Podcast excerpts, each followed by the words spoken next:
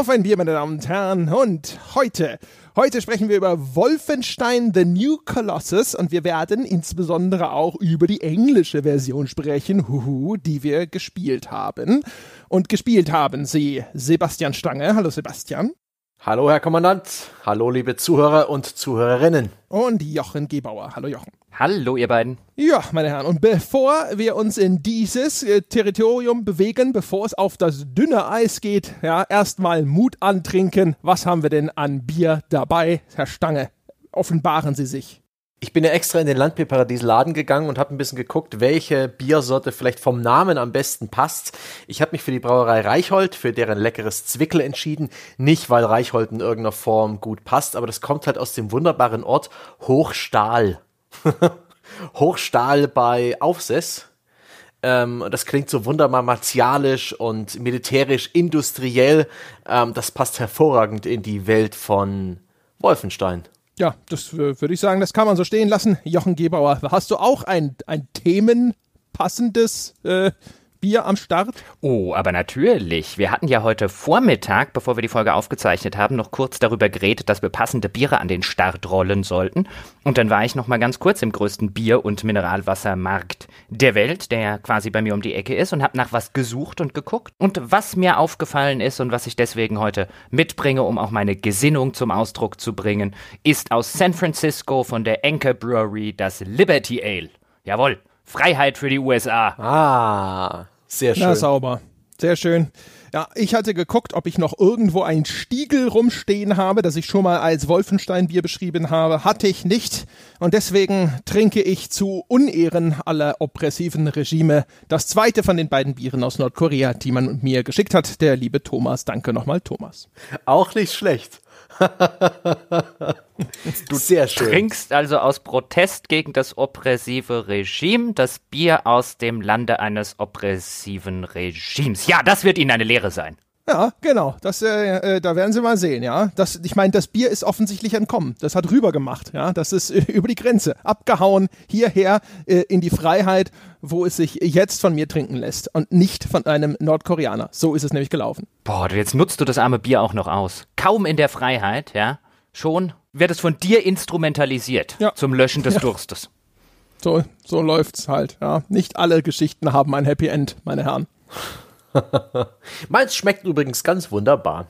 Ein schönes Zwickel, dein nordkoreanisches ist wahrscheinlich eher so eine dünnbierige Geschichte bisschen dünn. Leichte Aromen von Litchi bilde ich mir immer ein. Vermutlich ist es aber nur Industrieschlacke, mit der es standardmäßig gestreckt wird. Ich habe keine Ahnung.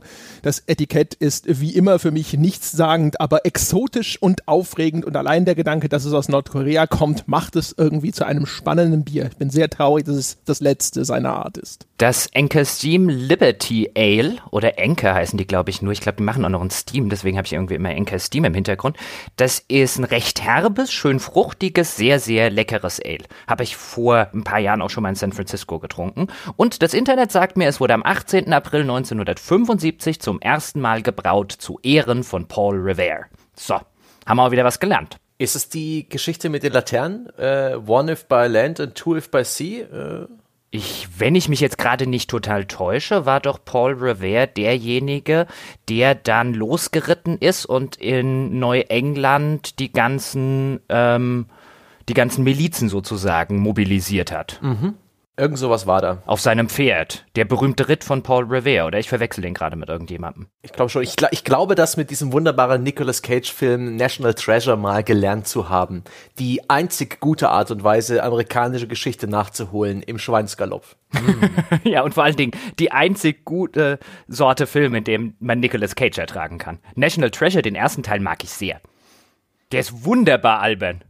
ist auch eine schöne Überleitung eigentlich, weil im Schweinsgalopp die Geschichte äh, durchzugehen, die amerikanische, könnten wir jetzt auch tun, denn in Wolfenstein The New Colossus äh, ist das schließlich eine Alternativversion und spielt 1961 und die Nazis haben den Krieg gewonnen und Amerika besetzt. Holy shit. Gut, wobei man an der Stelle sagen muss, das haben sie im Vorgänger auch schon getan, denn der zweite Teil jetzt setzt nahtlos eigentlich an die Ereignisse von The New Order, so hieß der erste Teil des Reboots, setzt nahtlos an diese Ereignisse an. Es spielt sozusagen direkt in der Folge dessen, was am Ende von The New Colossus passiert ist. Und jetzt, wie du schon gesagt hast, Sebastian, steht die Befreiung der Vereinigten Staaten von Amerika auf dem Programm. Ja, es setzt sogar auch voraus, dass man einigermaßen informiert ist über die Ereignisse von The New Order.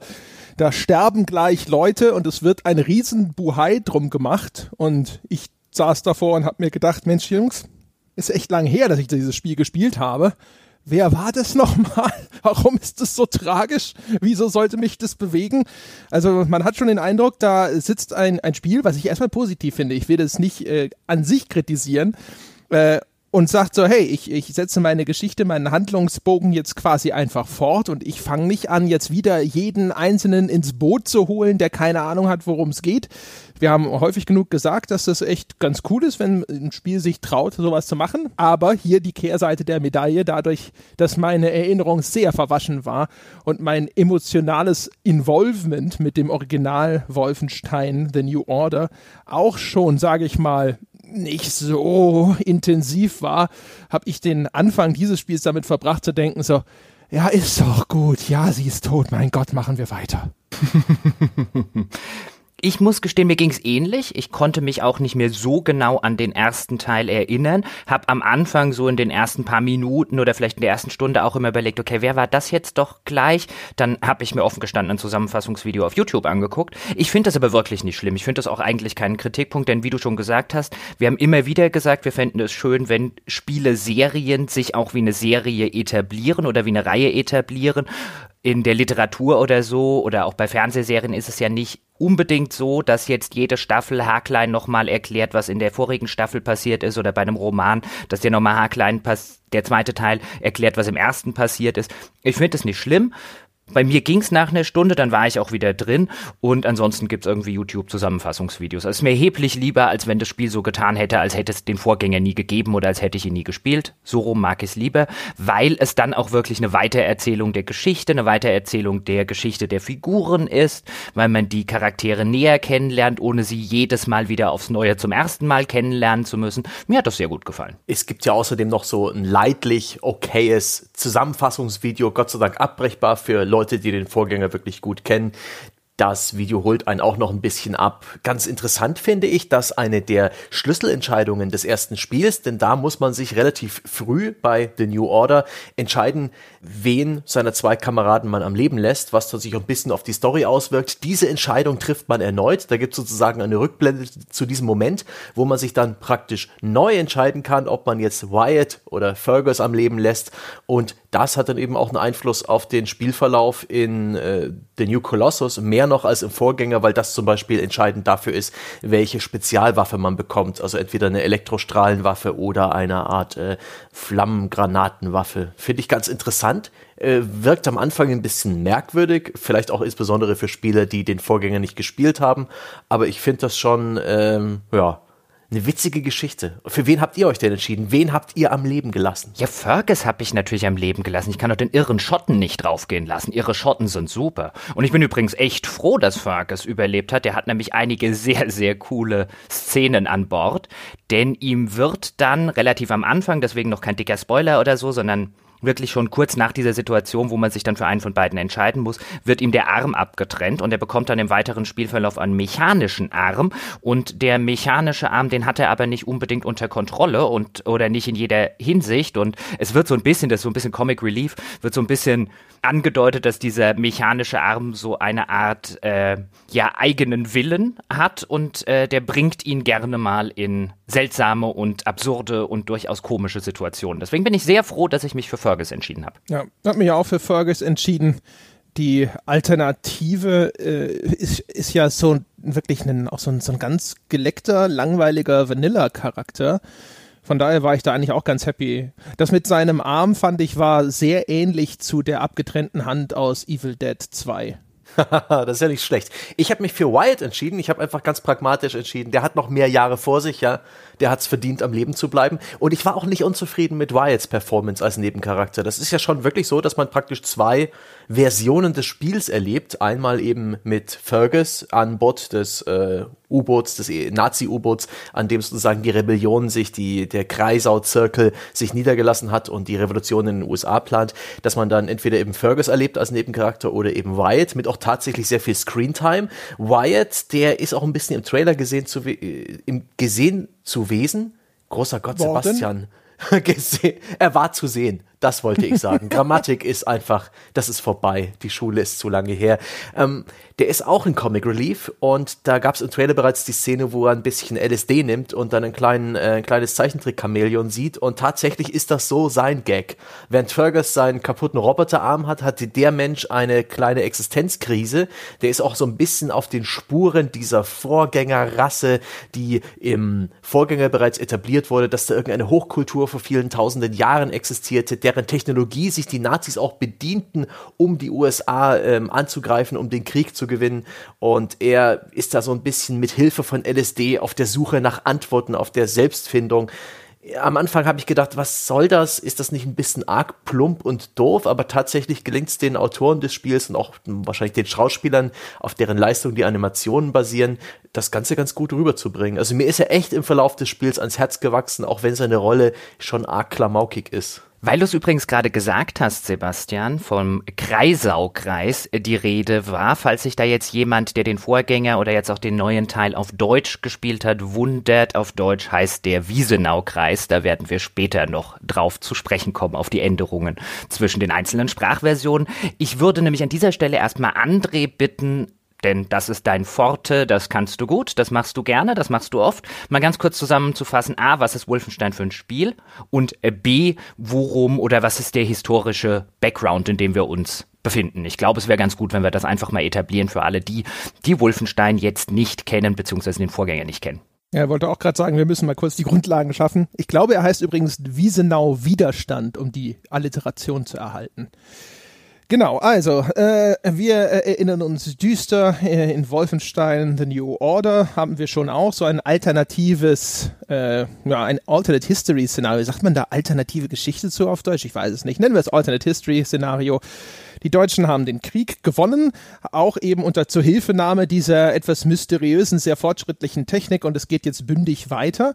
Äh, direkt zu Anfang werden wir auch konfrontiert schon mit dem neuen Bösewicht von The New Colossus. Das ist Frau Engel, auch wieder ein Karikatur-Nazi, wie er eben im Bilderbuch steht. Äh, ja, grausam, sadistisch, wahnsinnig, lachend, hat eine pummelige Tochter namens Sigrun, die sie offensichtlich die ganze Zeit schlecht behandelt, ja, die sie body shamed, die sie auch zu einem äh, grausamen Nazi-Führer ausbilden möchte, aber Sigrun ist nicht so richtig aus dem gleichen Holz geschnitzt wie die Mutter und läuft dann auch relativ schnell zu unserer Widerstandstruppe über und äh, im Widerstreit quasi gegen Frau Engel versuchen wir jetzt insbesondere den Widerstand in den USA zu aktivieren. Wir wissen, es gibt verschiedene Widerstandszellen in den USA und denen greifen wir dann in verschiedenen Missionen unter die Arme. Unter anderem demonstrieren wir sozusagen sehr eindrücklich, dass der Widerstand auch was reißen kann, indem wir in der Nähe eines Nazi- Kommandopostens eine Atombombe zünden und ansonsten eben auch diesen unterschiedlichen Widerstandsgruppen zur Hilfe eilen, die sich dann uns nach und nach anschließen und das Ganze gipfelt dann natürlich in einer finalen Konfrontation mit jetzt hier Frau Engel und auch dem, dem näheren Nazi-Führungsstab. Das so im gröbsten die Geschichte von The New Colossus. Als ganz kurze Anmerkung vielleicht, falls sich da auch jemand wundert, Frau Engel gab es auch schon im Vorgänger. Die hatte dort durchaus eine prominente Rolle, war aber nicht der Hauptbösewicht. Jetzt wird sie sozusagen zum Hauptbösewicht. Auch dort gibt es also schon eine Beziehung, wenn man das so sagen will, zwischen dem Protagonisten, nämlich William Joseph Blaskowitz und Frau Engel. Die wird jetzt weitergeführt. Die übernimmt die Rolle des Hauptantagonisten. Ja, die ist sowieso eigentlich eine Variation äh, des, des Antagonisten aus dem ersten Teil, General Totenkopf. Also im, genauso wahnsinnig, genauso sadistisch, genauso auch, als wäre es nicht genug, ja, äh, entstellt im Gesicht, ja, vernarbt, um sozusagen die innere Verkommenheit in einem typischen dramaturgischen Kunstgriff auch visuell abzubilden. Naja, die Narben hat man ihr ja selbst zugefügt im Vorgänger schon. Da gab's diese KZ-Fluchtszene, äh, wo BJ einen äh, gefangenen Wissenschaftler befreit hat und äh, da hat sie sich diese Verletzungen zugezogen. Ein Wunder, dass sie überhaupt überlebt hat, aber ich fand die Frau prinzipiell als Antagonisten echt ordentlich, zumal sie hervorragend gespielt ist, auch äh, sehr gut deutsch vertont. Wir haben ja die englische Version gespielt, da war ich überrascht, dass auch wirklich die deutschen Sprecher hervorragend gelungen sind. Ich gehe damit vollkommen d'accord, gute Bösewichtin. Ja, an der Stelle übrigens volle Zustimmung. Ich finde sie fantastisch vertont. Sie hat im Deutschen so wie ich das gehört habe, zumindest nach meiner Einschätzung, die gleiche Stimme wie im Englischen. Sie spricht auch in der englischen Version meistens, nicht immer, meistens auf Deutsch. Und da gewinnt es, finde ich, schon so ein bisschen, wenn man tatsächlich die Sprache beherrscht. Also ich könnte mir jetzt schon vorstellen, für einen Engländer oder für einen Amerikaner oder für einen Franzosen oder wer auch immer, der jetzt nicht gut Deutsch kann oder gar kein Deutsch kann, kommt sie wahrscheinlich weniger gut rüber, weil sie auch im, im Englischen so gut gesprochen wird, ihr Deutsch, oder ihre deutschen, deutschen Dialogzeilen, dass ich schon den Eindruck habe, ich gewinne hier wirklich was, weil ich die Sprache kann. Hm. Und äh, jetzt vielleicht anschließend an die kleine Story-Zusammenfassung äh, für den Ausgangspunkt, die André äh, zu, zum Besten gegeben hat. Das ganze Spiel ist beheimatet auf einem U-Boot, dem größten U-Boot der Nazis, das sich die Widerstandskämpfer bereits im Vorgänger unter den Nagel rissen. Und dieses U-Boot dient jetzt als praktisch als Hubwelt, als Zentrale, als Unterschlupf, ähnlich wie es den auch im Vorgänger gab, wo man zwischen den Missionen umherlaufen kann, mit Leuten reden und von wo aus äh, sie immer wieder aufbrechen zu verschiedenen Missionen. Und das ist dann so die Ausgangssituation. Ja, ich möchte ganz kurz schon mal anteasern, ich mochte Frau Engel nicht besonders. Das ist aber Teil einer größeren Diskussion, die äh, jetzt vielleicht ein bisschen zu früh ist, um sie direkt anzuschieben, weil äh, ich grundsätzlich das, ich mochte das Spiel insgesamt nicht besonders. Ich musste mich sehr zwingen, es durchzuspielen und diese karikaturhafte Überhöhung spielt eine große Rolle dabei, aber dazu, dazu später mehr. Ja, dann vielleicht auch mal hier als Teaser. Ich mochte das gesamte Spiel sehr, sehr gerne. Ich habe es mit großer Freude gespielt.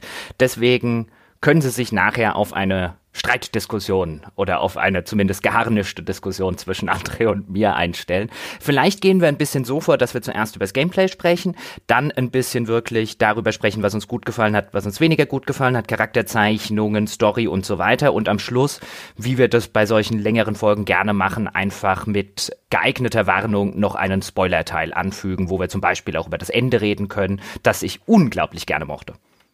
Genau. Also es gibt einige Szenen, glaube ich, die durchaus interessant wären, um sie nochmal äh, auch beim Namen zu nennen und dann vielleicht da ein bisschen detaillierter zu diskutieren. Ja, gut, dann wir können ja einfach anfangen beim äh, bei dem spielerischen Anteil des Ganzen, beim Gameplay. Ähm, Wolfenstein ist ja auch schon im Vorgänger, ich würde behaupten, jetzt im zweiten Teil noch mehr, eine Mischung zwischen einem vergleichsweise klassischen Shooter und einem Spiel, das sehr viel Raum lässt zum Schleichen und das auch möchte, dass man die Level zu einem gewissen Grad erkundet. Und auf der Shooter-Seite ist es, sage ich mal, ein wirklich, also nach heutigen Maßstäben erstaunlich klassisches Modell mit sehr viel Run and Gun, mit sehr starker Bewaffnung, fast also ich glaube, alle Waffen außer den schweren lassen sich beidhändig führen. Man kann also jede Maschinenpistole doppeln, man kann auch mischen, links die Maschinenpistole und rechts die Schrotflinte und dergleichen. Äh, ist ein sehr schnelles Spiel. Die Fortbewegung der Spielfigur ist für heutige Shooter erstaunlich schnell. Man muss auch sehr flott unterwegs sein, um auf die unterschiedlichsten Bedrohungssituationen sehr schnell reagieren zu können. Oder aber, und das ist im Game Design, finde ich, erstaunlicherweise einigermaßen stark nahegelegt. Man schleicht sich durch die Level, man vermeidet es erstmal entdeckt zu werden und tötet Gegner aus dem Hinterhalt mit so Exekutionsmanövern. Äh, und es, wenn man ein Level beginnt, gibt es meistens irgendwo Kommandanten, die rumstehen, ein oder zwei, und die werden einem auch mit so Abstandsanzeigern angezeigt, wo die sich im Level ungefähr befinden. Dann kann man sehen, okay, die Distanz nimmt ab und ungefähr in die Richtung ist er, um diese Position auszumachen. Ähm, und es lohnt sich zumindest sehr, diese Kommandanten tatsächlich erstmal schleichend auszuschalten, weil wenn man vorher entdeckt wird, dann rufen die jede Menge Verstärkungen, die an den unmöglichsten Orten im Level spawnen und dann wird es erheblich schwieriger, diese Mission abzuschließen. Und das meine ich damit. Das Gameplay legt zumindest, finde ich immer, relativ stark nahe, den Level schleichend zu beginnen, bis man eben diese Bedrohung durch diese Kommandanten ausgeschaltet hat und danach zu ballern. Zumindest so habe ich es auch gespielt und hatte auch so eine ähnliche Wahrnehmung wie du und ich schleiche jetzt gerne in solchen Spielen. Insofern hat mich das nicht wahnsinnig gestört. Ich könnte aber nachvollziehen, wenn jetzt jemand, der aufs Schleichen überhaupt keinen Wert legt und einfach ein, eine gute Ballerorgie haben will, sich davon schon gestört fühlen könnte. Denn auch mir ging es so, wenn man dann mal aus Versehen den Alarm auslöst bei den Kommandanten, dann, und das ist immer von Level zu Level auch ein bisschen unabhängig, dann spawnen wirklich Gegner, also teilweise auch hinter dir, dort, wo du schon Räume erkundet hast, in irgendwelchen kleinen abgeschlossenen Räumen, wo nicht ersichtlich ist, wie zur Hölle die dorthin gekommen sind. Ich kann mir schon vorstellen, dass das stören kann, wenn man jetzt wirklich nur reinballern will, weil dann das ganze Level-Design oder das ganze Geg die ganze Gegnerplatzierung und so weiter offensichtlich erstmal aufs Schleichen angelegt sind und eben nicht aufs ballernde Vorgehen. Mich persönlich hat das jetzt allerdings echt nicht gestört. Ich fand, fand das immer ganz, äh, ganz herausfordernd zu gucken, okay, wie komme ich an den nächsten Kommandanten, ohne dass ich entdeckt werde. Die Wache kann ich ausschalten, an der schleiche ich mich lieber vorbei. Ich spiele sowas ganz gerne, deswegen hat es mich nicht gestört. Ist aber trotzdem zumindest eine interessante Designentscheidung, den Spieler doch darauf hinzustoßen, eigentlich doch lieber den, den schleichenden Ansatz zu wählen, insbesondere auf höheren Schwierigkeitsgraden. Ich habe ein bisschen gebraucht, bis ich da wieder reingekommen bin. Das äh, Wolfenstein The New Order hatte ja schon ein ähnliches System. Da gab es in vielen Levels auch eben diese, diese beiden Vorgehensweisen und eben es war auch da ratsam zunächst mal zu schleichen und zu gucken, ob man das alles stealthy schafft. Für mich war das stets dieses Stealth-System relativ abrupt vorbei. Ich mag es bei Stealth-Spielen, wenn ich ein Stück weit äh, vorgewarnt werde, wenn ich ein bisschen Spielraum habe, zurückzukehren in den Versteckt-Zustand. Aber sobald einmal Alarm ausbricht in Wolfenstein, ist die Hölle los. Da gibt's kein, kein Wiederverstecken. Dann ist man ab dann äh, gejagt und muss schnellstmöglich durch den Level rennen, ballern, überleben und diese blöden äh, Kommandanten platt machen. Denn erst dann hört der Nachschub auf. Das war für mich äh, erstaunlich stressig. Das hat mich in den ersten Spielstunden wirklich Zeit und äh, Gewöhnung gekostet, um da wieder reinzufinden. Ich habe dann später mit äh, Schalldämpfer-Upgrades zum Beispiel mir das Schleichen leichter gemacht und ähm, auch dann irgendwann das richtige Gameplay für die Ballersequenzen entwickelt. Auch da, da bin ich vielleicht ein bisschen Doom geschädigt. Es fühlte sich so ein bisschen an wie Doom, dieses Spiel. Und Doom ist eben eins, also das neue von It Software, wo man sehr aggressiv nach vorne stürmt und ballert, beständig sozusagen dem Gegner entgegenrennt. Das geht bei Wolfenstein nicht, denn da ist man schneller tot, als man irgendwie äh, für die Freiheit rufen kann. Äh, es ist ein Spiel, wo man sehr auf die, seine eigene Deckung achten muss, wo man sehr gucken muss, dass niemand hinter oder neben dir ist, wo man sich öfters mal wieder zurückziehen muss. Es ist schon ein eigen, eigenwilliges Baller-Gameplay kein schlechtes, aber es war für mich eins, an das ich mich erst ein bisschen gewöhnen musste und wo ich auch nachträglich sagen muss, es ist nicht mein allerliebstes. Sowohl die Schleichmechanik ist nicht die liebste, die ich jemals hatte, als auch das Ballern war jetzt nicht das, das beste Ballerspiel, was ich jemals hatte, aber es hat zumindest gut funktioniert und es sieht fantastisch aus. Also zwei Punkte vielleicht an der Stelle ich finde schon, dass es auch, ich kann verstehen, was du sagst, dass es dann manchmal hektisch wird, wenn man jetzt beim Schleichen entdeckt wird und dann spawnen von überall die Gegner und das heißt Verstärkung, Verstärkung, Verstärkung. Aber häufig genug, zumindest ging es mir so, kommt man aus der Situation auch wieder raus, indem man sich halt einfach sehr, sehr schnell und durch große Gegnermassen ballend zu dem Kommandanten bewegt, damit endlich die Verstärkung aufhört. Klar, wenn man dann erstmal hingeht und sagt, okay, ich kauere mich hier hinter diese Kiste und schieße nacheinander alles ab, was kommt, es kommt halt immer und immer und immer mehr, und das ist dann keine Vorgehensweise mehr, die einem das Spiel erlaubt. Aber ich fand das schon, dass es da mehrfach, zumindest in meinem Fall, sehr, sehr coole Momente gegeben hat, wo ich mich dann noch mit dem letzten Fitzelchen Health zum Commander durchgeballert hatte, den über den Haufen schieße. Häufig genug findet man dann bei den Commandern dort, wo sie sich aufhalten, auch wieder Health Packs beziehungsweise Rüstung, mit denen man sich wieder nach vorne peppeln kann und auch Munition. Das hat schon zu, zu der einen oder anderen sehr, sehr coolen Szene bei mir geführt. Deswegen mochte ich das eigentlich und ich mochte das Gunplay. Das grundrein mechanische Gunplay finde ich fantastisch bei Wolfenstein. Da habe ich nur einen einzigen Kritikpunkt dran und das ist, dass das Trefferfeedback, wenn man selbst getroffen wird, mir zu klassisch ist. Ich weiß nicht, ob sie sich da bewusst dran orientiert haben, wie Shooter früher funktioniert haben. Gerade das Trefferfeedback der eigenen Spielfigur ist ja was, was sich im Laufe der Zeit durchaus sehr gewandelt hat, wo dann neue Effekte dazugekommen sind. Wolfenstein hält das sehr, sehr klassisch. Das heißt, man bekommt so gut wie überhaupt kein Feedback, dass man gerade getroffen wird. Das kann einem also wirklich so gehen, dass man 10 Sekunden ballert und nicht realisiert, dass man in der Zwischenzeit auf 20 Health runter ist, weil die ganze Rüstung und so weiter schon weggeschossen ist, wenn man das nicht wirklich ständig im Blick behält. Zumal das optische Feedback, also ganz, ganz leicht werden die Ränder rot, aber auch dann schon fast, wenn man tot ist. Das heißt, da channelt es wirklich klassische Shooter und das ist aber auch der einzige Punkt, wo ich gedacht habe, da hätte mir ein bisschen mehr Moderne besser gefallen. Ich wäre gerne besser informiert worden, ob ich gerade unter Beschuss bin und von äh, wie stark dieser Beschuss ist. Aber ansonsten fand ich das Gunplay absolut fantastisch. Ich fand das Spiel in der Kommunikation äh, ehrlich gesagt eher gewöhnungsbedürftig. Es ist also auf jeden Fall ein Spiel, wo man sich in viele Dinge reinlernen muss und Learning by Doing betreiben muss.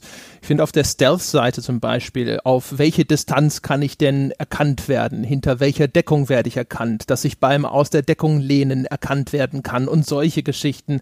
Das muss man alles erstmal schmerzhaft lernen. Das ist manchmal, finde ich, auch sehr, ja, nicht besonders intuitiv, weil man einfach so auf die Distanz so denkt, so, naja, jetzt müsste ich eigentlich verdeckt sein, aber bist du nicht und dann wirst du doch wieder entdeckt oder genau wie Sebastian es sagt, wo, wo man Genrekonventionen im Hintergrund, äh, im Hinterkopf hat und sich denkt, wenn ich mich verstecke, geht der Alarm irgendwann wieder aus, geht er aber auch nicht aus. Und das ist auch bei dem Gunplay so. Und da finde ich zum Beispiel, ist es sogar schlechter als die klassischen Shooter, an denen es sich orientiert, weil wenn ich in Doom getroffen wurde, hatte ich immer dieses Audio-Feedback, das meine Spielfigur nämlich dieses Stöhnen von sich gegeben hat, ja, dieses uh, uh, uh. Und das habe ich nicht bei The New Colossus, was eben genau zu diesem Effekt führt, dass ich jetzt tatsächlich immer mal ein Auge auf meine Health-Anzeige halten muss. Das musste ich früher auch, aber nicht in dieser Art und Weise genauso ist es, ist bei, auch bei den, bei den ganzen Stealth-Passagen, da kam es mir halt auch wieder so vor, dass ich gedacht habe, weil wir vor kurzem ja auch erst Thief nochmal bei En Detail behandelt haben, es gab schon einen Grund, warum dir Thief quasi diese übernatürlichen Versteckfähigkeiten gibt, weil es eine Verlässlichkeit herstellt. Wenn ich im Schatten bin und diese Anzeige da unten sagt, ich bin verborgen, bin ich verborgen und der Typ kann quasi schon fast auf meinen Schuhspitzen stehen und der sieht mich nicht. Und das war bei The New Colossus halt sowas, wo ich immer wieder gedacht habe, so, aha, okay, das funktioniert so nicht, mal gucken, probieren wir es nochmal anders. Oder wenn ich Leute mit einer schallgedämpften Waffe dann erschossen habe, obwohl jemand in der Nähe steht, dann reagieren die aber, sage ich mal, auch nicht so mit Alarm, Alarm, Alarm, was ich auch total unintuitiv finde. Deswegen habe ich es ewig vermieden, Leute in Sichtweite ihrer Kollegen mit einem Schalldämpfer zu erschießen, obwohl das mein Vorankommen erheblich vereinfacht hat, nachdem ich wusste, dass das geht. Also bei mir haben die dann Alarm gerufen. Du hast so eine so eine Grace Period, also so eine, zumindest ich hatte die, so eine kurze Zeit, wo dir das Spiel, da habe ich auch ein bisschen länger gebraucht, um das zu realisieren. Wenn so zwei Gegner nebeneinander standen, dann habe ich eben nicht irgendwie die schallgedämpfte Waffe eingesetzt, die schallgedämpfte Pistole, habe dem einen in den Kopf geschossen, weil ich angenommen habe, der andere ruft dann sofort Alarm, wenn neben ihm sein Kumpel jetzt gerade zu Boden gibt. Aber da gibt dir das Spiel so eine kurze Zeit, damit du auch den anderen zum Beispiel noch ausschalten kannst. Und dann hat er bei mir schon sehr, sehr verlässlich, wenn er eine Leiche gefunden oder gesehen hat, auch den Alarm ausgelöst. Er gibt, das Spiel gibt dir halt ein paar Sekunden. Vielleicht waren die alle schnell genug tot. Also bei mir habe ich diese, diese Beobachtung nicht gemacht. Oder zumindest es passiert lange nicht so schnell, wie wenn du entdeckt wirst. Ja klar, wenn du entdeckt wirst, dann wird relativ sofort der Alarm ausgelöst. Ja. Da hast du dann wenig Chancen. Aber das stört mich nicht. Also auch das hat ich mich. Ich finde es aber nicht intuitiv. Das ist ja nur, was ich sage. Ich sage ja nicht automatisch, das muss jetzt jeden stören oder das ist genau das, was mich gestört hat. Aber es ist was, das musst du halt erstmal im Spiel beobachten und daraus deine, deine Lehre ziehen. Das ist nichts, was, finde ich, einer intuitiven Erwartung entspricht, weil da sieht mich jemand sofort Alarm. Jemand findet eine Leiche. Erwartung wäre auch sofort Alarm. Ja, aber offen gestanden, also wie gesagt, bei dem, bei dem Punkt von wegen, er sieht jetzt die Leiche und löst eben nicht sofort Alarm aus, habe ich sehr, sehr früh im Spiel und sehr, sehr schnell, als ich es dann ausprobiert habe, wahrgenommen als ein, okay, das Spiel gibt dir da die Gelegenheit, mit der schallgedämpften Waffe noch weiter zu operieren. So habe ich das zumindest wahrgenommen. Bei den anderen Sachen, klar, ist es, ist es man, an mancher Stelle nicht sonderlich intuitiv, aber mir ist offen gestanden ein Wolfenstein mit seinem Ansatz, bei dem ich mir vielleicht einige Sachen erarbeiten und schmerzhaft erfahren muss, wie du gesagt hast, ist mir hundertmal lieber als diese ganzen aufgedrehten erzwungenen Mechaniken und Bildschirmanzeigen und HUD-Elemente, die ich sonst in irgendwelchen Spielen habe. Wenn ich entdeckt werde, werde ich halt entdeckt. Solange mir das Spiel erlaubt, jederzeit frei zu speichern, jederzeit zu quicksafen und zu quickloaden, stört mich das lange nicht so sehr wie irgendwelche Sichtkegelanzeigen oder sonstiges. Das finde ich erheblich störender für meine Immersion. Ja, also ich habe das erstmal als wertungsfreie Feststellung getroffen. Äh, ich fand ehrlich gesagt, dass es schon häufig sehr viel eben in Quickload ausgeartet ist, zumindest bei mir. Äh, und auf Dauer fand ich das störend aber das kann man anders sehen. Da bin ich, bin ich ganz offen. Ich bin mir ziemlich sicher, dass das auch eine gewisse Nostalgie, ja, Sparte, ein gewisses Publikum bedient, das sich nach sowas sehnt. Das hat ja auch die Eigenschaft, dass man äh, Items aufheben muss, um sich Rüstung und Gesundheit wieder aufzuladen. Etwas, das moderne Shooter auch kaum noch tun was auch ein bisschen gewöhnungsbedürftig ist für jemanden, der diesen Shooter noch nie gespielt hat. Ich glaube, wir alle haben es am PC gespielt. Da ist man ständig damit beschäftigt, die E-Taste zu drücken, um irgendwelche Buffets leer zu fressen, um irgendwelche Medikits außen, äh, aus der Umgebung sich zu krallen oder eben drei, vier verschiedene Stahlhelme aufzusammeln, die alle irgendwie fünf oder zehn Rüstungspunkte wert sind. Und äh, das ist eigenwillig und das führt auch in dem Spiel dazu, dass man gerade in Stresssituationen einfach wahllos, sobald irgendwo im, im HUD sozusagen diese drücke E, um aufzuheben, äh, Einblendung eintaucht, E drückt.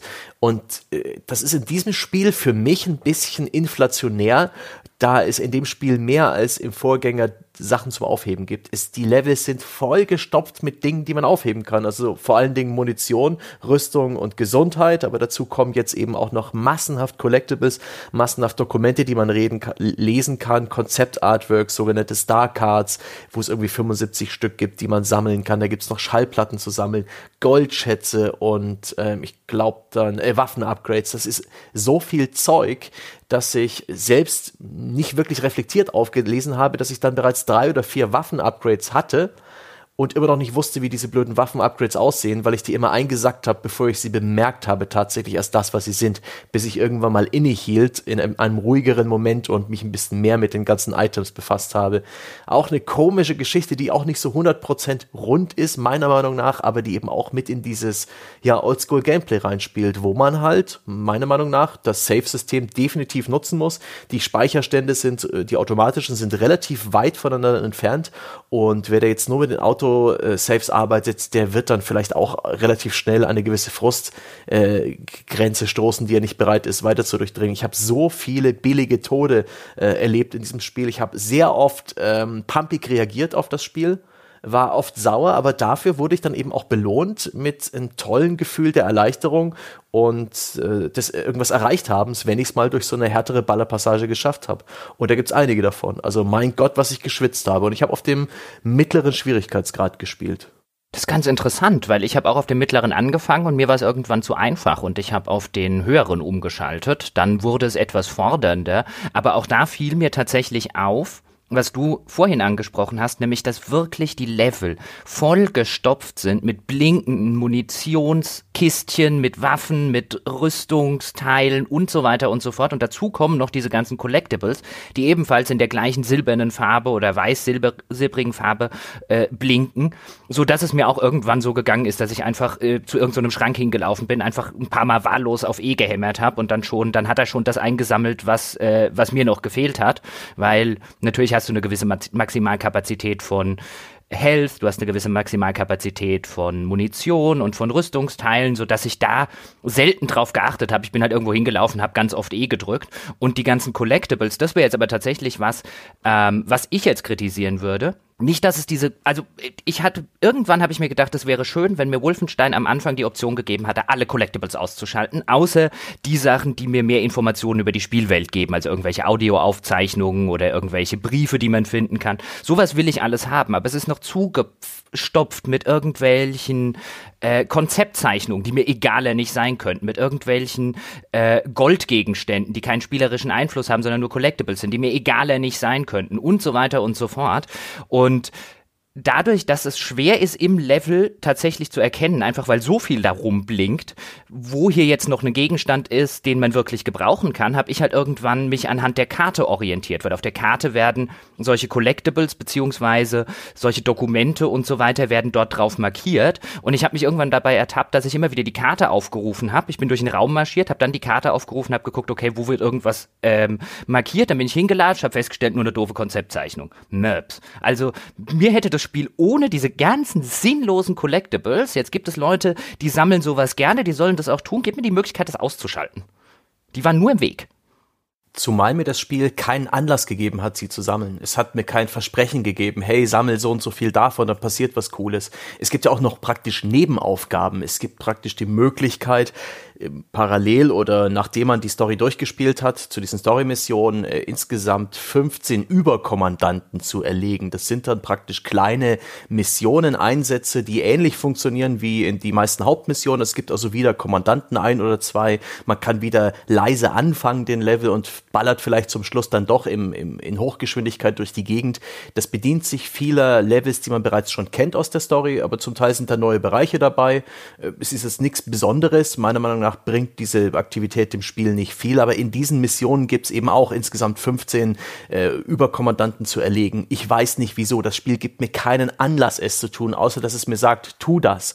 Aber ich weiß nicht, welche Belohnung ich dafür bekomme. Dann kann man zum Beispiel für Max Hass den, äh, den tumben Riesen, ja, den, den, den äh, Riesenfleischklops, den Muskelberg mit dem Gehirn eines Kindes, mit dem, mit, äh, mit der Verletzung dem kann man Spielzeug sammeln ab einem gewissen Punkt im Spiel, der auch in solchen Nebenmissionen versteckt ist. Ich habe da zum Beispiel ein Holzflugzeug gefunden und äh, habe aber absolut kein Interesse daran gehabt, die restlichen Spielzeuge zu finden, weil ich nicht weiß, wieso. Wieso sollte ich das tun? Was, was gibt's dafür?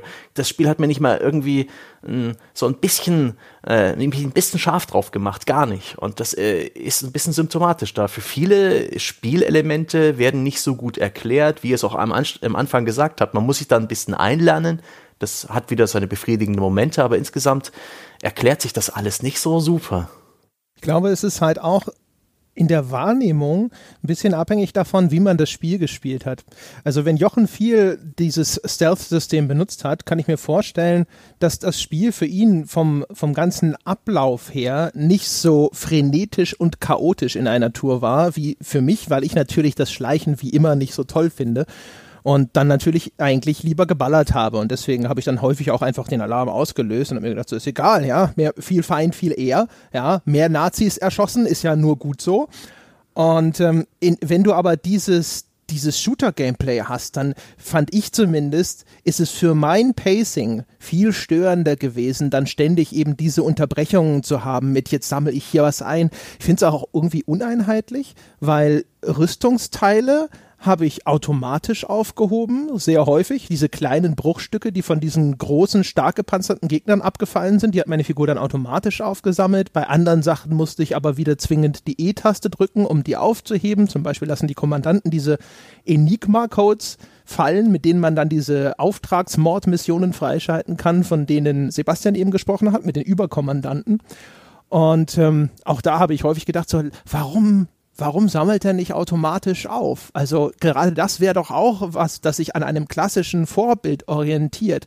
Warum sind äh, häufig Rüstungsteile äh, in einem Leichenhaufen kaum zu identifizieren, wenn nicht gerade dieser kleine Glanzeffekt zu sehen ist? Und dann liegt da ganz viel Zeug und du denkst dir, wo ist denn jetzt die Waffe, die der Kerl fallen gelassen hat? In all dem Shit, der hier rumliegt, nachdem ich ganze Hundertschaften über den Haufen geballert habe. Da hätte ich mir echt gewünscht, dass es mehr gamey ist und nicht so integriert, sondern einfach leuchtende Power-Ups in dieser Spielumgebung liegen. Das Spiel ist eh übertrieben und unrealistisch. Das hätte für mich da irgendwie nicht so sehr einen Bruch mit der Atmosphäre bedeutet, sondern einfach eine bessere Lesbarkeit. Also ich mag ja das Aufsammelsystem. Ich bin ein Freund von manuell aufsammeln. Ich mag das viel lieber, als ich laufe drüber und meine Spielfigur hebt das automatisch auf, weil ich dann irgendwann überhaupt nicht mehr gucke. Irgendwann spielt sich dann der Teil einfach von alleine und ich mag es, wenn mich das Spiel dazu zwingt, es tatsächlich zu spielen und mir anzugucken, was hebst du da eigentlich auf und welche Munition brauche ich und brauche ich jetzt eigentlich noch Rüstung. Das Einzige, was mich da, ich habe schon erwähnt, wirklich gestört hat, waren sinnlose Collectibles, die mich nicht interessieren und äh, B, die Tatsache, dass zumindest auch auf dem harten Schwierigkeitsgrad. Es gibt ja eine ganze Reihe von unterschiedlichen Schwierigkeitsgraden. Vielleicht ist das auf dem ganz hohen Schwierigkeitsgrad, den man dann später auch noch optional freischalten kann, ist es ein bisschen anders und es wird ein bisschen weniger mit Health, Munition und so weiter operiert. Aber mir lag da eindeutig zu viel Kram rum. Also das war nicht mal so, dass ich jetzt in einem Spiel wie Wolfenstein jetzt notwendigerweise sowas gerne hätte, wie jetzt in irgendeinem Survival-Spiel, dass ich die ganze Zeit irgendwie mit Munitionsknappheit leben muss. Das ist immer noch ein Ballerspiel, das ist immer noch ein Ego-Shooter. Aber mein Gott, um allein diese ganze Munition, also ich mein Gott, ich hätte ich hätte zu 90 Prozent daneben schießen müssen und hätte immer noch viel mehr Munition gehabt, als ich je mitnehmen kann. Siehst du, das war bei mir genau umgekehrt.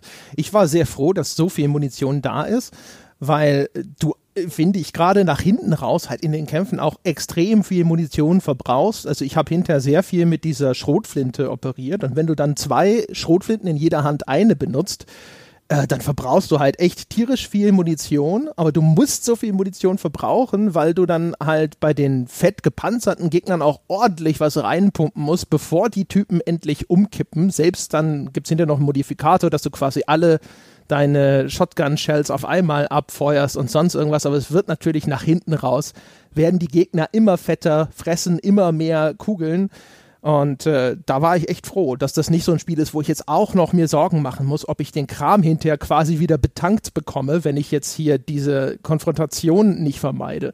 Ähm, da war es dann echt sehr gnädig. Aber warte, äh, ganz, ganz, ganz, ganz kurz bitte, weil sowas bei mir überhaupt nicht. Aber das lag vielleicht auch daran, welche Waffen man benutzt hat. Und dann finde ich es ja cool, dass so ein Spiel so völlig unterschiedliche Erfahrungen abbilden kann.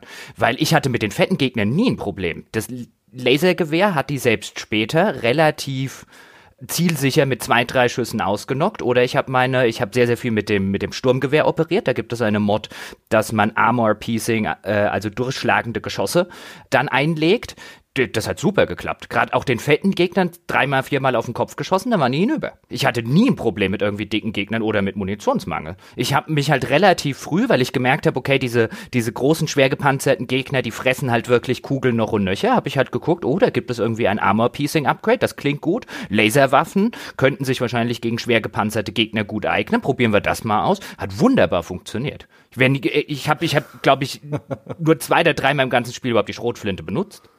Oh Mann. Ja. Also nochmal ganz kurz, äh, weil da wollte ich eigentlich in die Richtung wollte ich auch gerade. Ähm, was ja bei dem Spiel ganz interessant ist, ist, ähm, dass es auch diesen, diesen, diesen, diesen ganzen Pacing-Wechsel so ein bisschen gestattet. Also du kannst halt echt so dieses langsame Voranschleichen und aus dem Hinterhalt ausschalten kannst du spielen. Und wenn du möchtest, kannst du das eigentlich über weite Strecken aufrechterhalten. Und dann, wenn du entdeckt wirst, sei es willentlich oder unwillentlich, dann hast du quasi ja die Möglichkeit, einfach direkt dann eben in dieses etwas hektischere Gameplay überzugehen. Und ab und zu, also die Level sind dann meistens auch in so Abschnitte, nenne ich das mal, unterteilt wo wenn du dann da die Kommandanten ausgeschaltet hast und so, dann geht es noch weiter und dann geht das ganze Spiel eigentlich nochmal von vorne los. Dann kommt ein neuer Abschnitt, wo auch meistens ein neuer Kommandant irgendwo rumsitzt und dann kannst du dich wieder entscheiden, wie du vorgehen möchtest. Und auch bei deiner, bei deiner Waffenauswahl kannst du ganz ähnlich vorgehen. Ich mochte halt die Schrotflinten-Dinger sehr gerne, weil da musst du natürlich näher an den Gegner ran und ich mag diese Distanzgefechte in Shootern normalerweise nicht, weil dann schieße ich häufig auf relativ weit entfernte Figuren und krieg gar nicht so viel mit von dem, wie die da gestaltet sind und dann ist auch diese ganze, ganze Action und die ganze Gewalt, die ja in Wolfenstein jetzt ziemlich explizit ist, ist halt alles nicht so unmittelbar. Ähm, und da bietet es dir echt sehr viele Freiheiten, dir auszusuchen, wie du vorgehen möchtest und wie du da operieren möchtest, auch wie, ob du sehr viel Wert auf, auf Bewegung und auf Movement legen möchtest oder ob du das Ganze sehr viel defensiver spielen willst. Eine Sache noch, Sebastian, du wolltest auch gerade was sagen, einfach nur weil es André jetzt wirklich konkret angesprochen hat. Gerade bei dem schleichenden Vorgehen, dann hast du mit deinem, mit deinem Beil, was du dabei hast, hast du dann auch so einen, so einen lautlosen Takedown-Move, den du machen kannst. Und ja, der ist echt sehr explizit gewalttätig. Und normalerweise bin ich jetzt im Gegensatz zu André jetzt nicht unbedingt der Gore-Fan vor dem Herrn. Aber Gott, sind diese Takedowns befriedigend. Auf eine sehr, sehr explizite, gewalttätige Art und Weise. Und das hilft sehr enorm, dass es sich bei den anderen um Nazis handelt, wo man dann vielleicht weniger moralische Skrupel hat, sehr, sehr gewalttätig vorzugehen. Aber ich fand diese, diese, diese Moves, die man dort, dort mit dem Takedown macht, viel befriedigender als bei jedem Assassin's Creed und Co. Super. Auf was ähnliches wollte ich auch ansprechen. Und zwar wollte ich André loben für die schöne äh, Wahl der Schrotflinten äh, im Akimbo-Modus, also mit zwei Schrotflinten links und rechts. Das war auch meine bevorzugte Spielweise. Damit hat man nicht nur auch die stark gepanzerten Gegner mit äh, relativ zügigen äh, Schüssen klein bekommen, sondern man konnte sich auch holy shit in engen Gängen und Innenräumen durch die Gegnermassen mähen, dass es eine pure Gewaltfantasie war. Das Blut ist gespritzt, die Körperteile Pfeile flogen.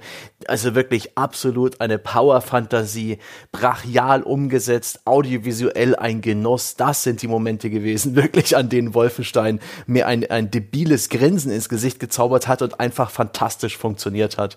Super.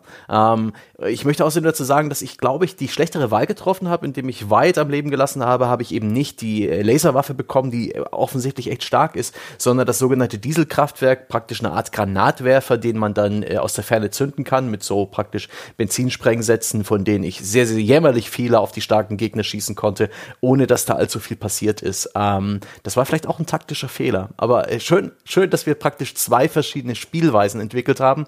Und äh, die von mir und André ist definitiv die coolere als die äh, gebauerische Feiglingstaktik, ja, die Feiglingstaktik des Versteckens und aus der Ferne mit dem Zielfernrohr alles ausschalten, was drei Pixel groß ist. Langweilig, langweilig, langweilig. Klug, klug, klug, ja. Das kluge Pferd springt nur so hoch, wie es muss. Ja. Erstens das. Und zweitens, ich habe mich eben auch immer fürs Schleichen ein bisschen belohnt gefühlt, weil die Dialoge zwischen den Wachen teilweise Weltklasse sind. Ich Mittlerweile geht's mir häufig so, ich meine auch da, André hat vorher ja schon Thief angesprochen, was wir neulich in unserem neuen Format en Detail behandelt haben das hat es ja so ein bisschen als eines der ersten Spiele eingeführt, dass sich die Wachen, an denen man vorbeischleicht, auch untereinander unterhalten und dass äh, die Gespräche miteinander führen. Und mittlerweile ist es ja so populär geworden, gerade in Schleichspielen, dass es mir häufig so geht, dass ich gar nicht warte, bis die ihre Dialoge abgespult haben, weil ich die Dialoge langweilig finde, weil dieser Effekt seine Originalität in den letzten 20 Jahren auch langsam äh, aber sicher mal verloren hat. Und bei Wolfenstein habe ich ihnen unfassbar gerne zugehört. Es gibt zum Beispiel in dem in, in in einem Level unterhalten sich dann zwei Nazi-Soldaten darüber und führen auch ein wirklich gut geschriebenes auf Deutsch Gespräch darüber, dass sie überhaupt nicht verstehen können, diese, diese Terrororganisation, zu der man ja aus ihrer Sicht gehört und dass ja Gewalt immer gegen Gewalt auslöst und dass Gewalt überhaupt keine Lösung wäre, um mit Konflikten umzugehen. Und warum dieser Terrorismus überhaupt entsteht und diese ganzen Sachen, wie man es heute vielleicht in irgendeinem Forum oder so lesen würde, um sich dann im Anschluss darüber zu unterhalten, ob sie es wohl schaffen, zusammen jetzt ins nächste Erschießungskommando zu kommen, weil sie doch so gerne miteinander arbeiten. das ist auch der einzige Dialog zwischen Wachen, der mir im Kopf geblieben ist. Der war aber wirklich geil. Sehr gut war auch der, wo ähm, es gibt eine Stelle, wo BJ Blazkowicz vermeintlich tot ist und eine der Wachen beklagt sich darüber, dass er nie die Chance gehabt hat, ihn äh, ihm gegenüberzustehen, weil er hätte ihn definitiv besiegt. Und dann prahlte davon, was er alles dafür geben würde, ja, wenn er jetzt noch die Chance hätte, BJ entgegenzutreten. Und man, man, man kriecht dann halt irgendwo hinter einem Tisch und grinst die ganze Zeit. Das ist fantastisch geschrieben, es passt wie die Faust aufs Auge, entbehrt einem gewissen Humor nicht, wirklich klasse gemacht. Das spielen oh, ja. Es gibt, äh, hm? das spielen ja. Es gibt aber noch mehr von den Dialogen. Also ganz kurz, ich will noch das zu, zu André sagen. Klar. Äh, kommt wahrscheinlich davon ab, wie viel man ballert und wie viel man schleicht. Und mir sind der ein oder andere, ich will sie jetzt nur nicht alle äh, erzählen und spoilern Spoilern eingefallen. Es gibt zum Beispiel einen anderen, wo sich, wo sich zwei Wachen drüber unterhalten, wie viele sie schon, sie, sie schon umgebracht haben und dann erstmal drüber diskutieren, ob äh, Hinrichtungen auch zählen. ja, wie gesagt, also da, das hast du schon richtig bemerkt. Also, ich habe das, äh, das Schleichen äh, auf ein Minimum reduziert und dementsprechend habe ich natürlich auch nicht viele Wachen belauschen können, äh, außer beim, beim Schreien und Brennen. Genau. Ja, was ich auch noch, äh, also was, was ich äh, auch noch dringend kritisch anmerken muss zu dem ganzen spielerischen Inhalt, ist, äh, finde ich zumindest, das, das visuelle Design. Das sind wahnsinnig viele, sehr unterschiedliche Ortschaften, die teilweise auf den ersten 200 Metern fantastisch und faszinierend eingeführt werden. Insbesondere dieser Ausflug in, nach Roswell, wo also das von den Nazis besetzte Roswell, wo der örtliche Ku Klux Klan offensichtlich sich sehr gut arrangiert hat mit dieser Nazi-Diktatur. Und da läuft man durch die Straßen während eines Volksfestes und es ist äh, also wirklich eine wunderbar zynische Satire. Die ganze Gestaltung ist toll, aber findet dort irgendein Gameplay statt, außer dass man eben diese, in dieser narrativen Sequenz rumläuft, wird dort hinterher geschossen. Nein, dafür geht es dann hinterher in irgendeinen unterirdischen Bunker. Es geht auf die Venus, man sieht ein bisschen Venus, aber man, wo findet dann das eigentliche Shooter-Gameplay statt? In irgendeiner Fabrikhalle und der überwiegendste Teil des Spiels sind halt Militärkomplexe, Bunker, Ruinen, Fabrikhallen, das abgenutzteste, langweiligste und beschissenste, was es als Shooter-Umgebung geben kann. Das hat mich unfassbar angeödet. Zugegeben, das stimmt. Auch das Leveldesign ist meiner Meinung nach nicht mehr ganz so offen wie im Vorgänger. Den habe ich wirklich dafür gemocht, dass er mir das Gefühl gegeben hat, das ist gar kein linearer Level, dass ich halt zwei, drei, vier verschiedene Laufwege habe bis zu einem Ziel. Das äh, beim Vorgänger weiß ich noch, bin ich sehr oft den Level nachher nochmal abgegangen. Völlig verblüfft. Ach, der Weg führt dahin. Ach, hier hätte ich auch lang gehen können. Das ist in im Prinzip auch noch drin bei den New Colossus. Auch da gibt's verschiedene Wege. Da schaltet man später auch noch praktisch im Storyverlauf neue Fortbewegungsmöglichkeiten durch den Level frei, die auch so ein paar Alternativrouten eröffnen. Aber das alles ist lange nicht so, so weit gefasst, dieses Netz aus verschiedenen Laufwegen. Es ist alles nicht ganz so groß und weitläufig. Ich habe den Eindruck, das Spiel ist deutlich linearer als sein Vorgänger und das tut dem auch nicht unbedingt gut. Insbesondere geht's ja auch da nicht wirklich um die Realität, wie viel Freiheit habe ich, sondern um das Gefühl, wie viel Freiheit fühle ich eigentlich, wie originell erscheint mir mein, mein Weg, den ich selbst durch den Level schlage. Und in dem Fall hatte ich das Gefühl, die allermeisten Routen, die ich dann praktisch durch die Levels ge gewählt habe, waren alternativlos. Und das ist auch ein bisschen doof. Also mich hat das Level-Design weniger gestört als tatsächlich, ich bin bei André, dass es auf einer visuellen Ebene zu, viel zu gleichförmig ist. Der Vorgänger hat das meines Erachtens nach erheblich besser gemacht. Der Vorgänger hatte zum Beispiel so einen langen, eher narrativen Level wie im Konzentrationslager. Bei dem gegen Ende ist dann auch wieder ein bisschen mehr Action passiert, aber das war mehr ein narrativer Level in einer Umgebung, die auch für Spiele völlig neu war. Wann hat man sich vorher in einem Ego-Shooter oder generell in einem Spiel schon mal durch ein Konzentrationslager bewegt? Da hat Wolfenstein sich auch durchaus einen Tabubruch erlaubt und den aber auch wirklich ordentlich und sehr gut umgesetzt, insbesondere in der englischen Version. In der deutschen wurde dann eine sehr, zentrale Stelle rausgeschnitten, meines Erachtens nach, aber dazu dann vielleicht auch wieder später mehr. Ich hatte den Eindruck, dass das erste Wolfenstein erheblich abwechslungsreichere Level hat, was das nicht was das mechanische Design angeht, sondern einfach was die optische Vielfalt angeht und auch das originellere Design, dass ich den Eindruck habe, ich bewege mich an Orten, ähm, an denen ich mich jetzt vielleicht noch nicht in fünf Millionen anderen Shootern bewegt habe. Und da ist der Großteil von äh, The New Colossus leider sehr, sehr gleichförmig. André hat schon richtig angesprochen. Man hat das Gefühl, dass man die meiste Zeit in irgendeinem Nazi-Bunker oder in irgendeiner zerstörten äh, äh, Häuserwelt unterwegs ist und das kennt man halt als halbwegs erfahrener Spieler wirklich schon aus dem FF. Der Roswell-Level ist total super, aber das ist eigentlich eine Walking Simulator-Passage. Da hat André auch recht. Ich bin da sehr, sehr gerne rumgelaufen. Da gibt's auch tolle kleine Dialoge, wenn sich die, ähm, die amerikanische Bevölkerung dieses Ortes, ähm, weil sie feiern ja gerade den Tag, an dem die Vereinigten Staaten unterworfen wurden von den Nazis, wie die sich anbiedern an ihre Nazi-Besetzer, wie sie zu Kollaborateuren werden. Dann gibt es eine nette Szene, wo einer der Nazis zwei vermummte Mitglieder des Ku Klux Klans äh, äh, nach ihren Deutschkenntnissen befragt, also so abfragt, wie so ein Lehrer. Ist auch sehr, sehr schön gemacht. Da habe ich mich sehr gerne durchbewegt, aber die eigentlichen Shooter-Passagen, die finden in sehr, sehr gleichförmigen Leveln statt. Das ist ein bisschen schade, das hat der Vorgänger besser gemacht. Es gibt die ein oder andere Ausnahme. Es gibt eine Szene in einem Gerichtssaal, Mehr will ich dazu gar nicht sagen im Nicht-Spoiler-Teil. Die fand ich sehr, sehr schön, aber ansonsten, ja, würde ich auch sagen, ein bisschen mehr Abwechslung hätte dem Spiel da gut getan. Fand es halt vor allem frustrierend, weißt du, weil sie zeigen dir ja am Anfang eben diese an sich toll gestalteten Bereiche. Nur dann, dann das eigentliche Gameplay, das findet dort dann nicht statt. Oder also man kann äh, Roswell, diese Straßen, in denen man sich in dieser Erzählpassage bewegt, da gibt es so eine von diesen Exekutionsmissionen, die spielt dann bei Nacht in, in Roswell.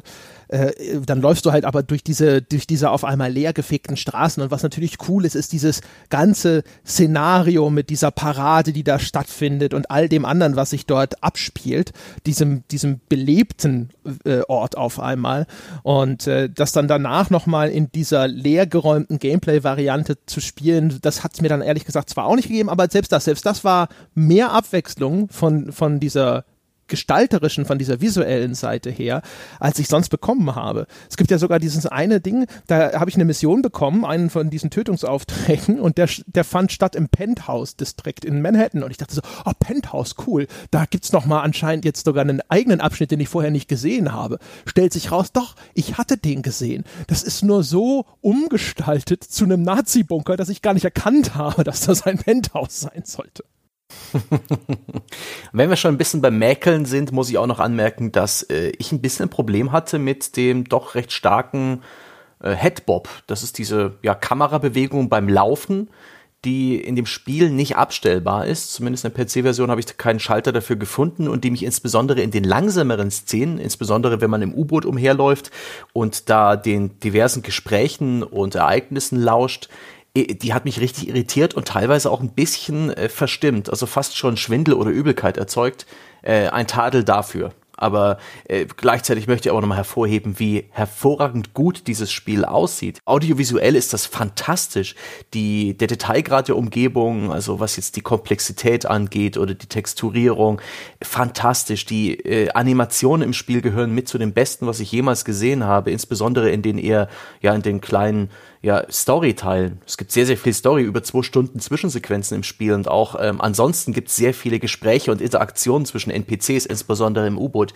Und die sind nicht nur toll gesprochen, sondern auch toll gespielt und toll animiert. Das ist ein Spiel, wo Charaktere Dinge in die Hand nehmen, wo sie sich gegenseitig berühren, wo sie sich küssen, ohne dass alles ineinander klippt, ohne dass solche äh, Aktionen verschämt irgendwie außerhalb der Kamera stattfinden, damit man das nicht animieren muss. Das ist alles direkt vor deinen Augen. Es sieht fantastisch aus. Das war ein echter Genuss dazu zu schauen in, in, in den Cutscenes, wohlgemerkt, weil wenn du dich dann frei durch das U-Boot bewegst, werden diese wundervollen, wirklich hervorragend gespielten, toll animierten Figuren ausgetauscht durch Marionetten, die, äh, wenn sie reden, ihre Mundbewegung kaum deutlich machen können aber auch die sind zumindest ordentlich in den Spielwelten platziert. Auch da interagieren sie immer noch mit der Spielwelt und äh, stehen immer noch deutlich besser rum als der 0815 Assassin's Creed NPC, der mehr oder weniger leidlich irgendwo hingestellt wurde und sich nicht mehr traut als äh, ebenso marionettenartige äh, Kopfbewegung.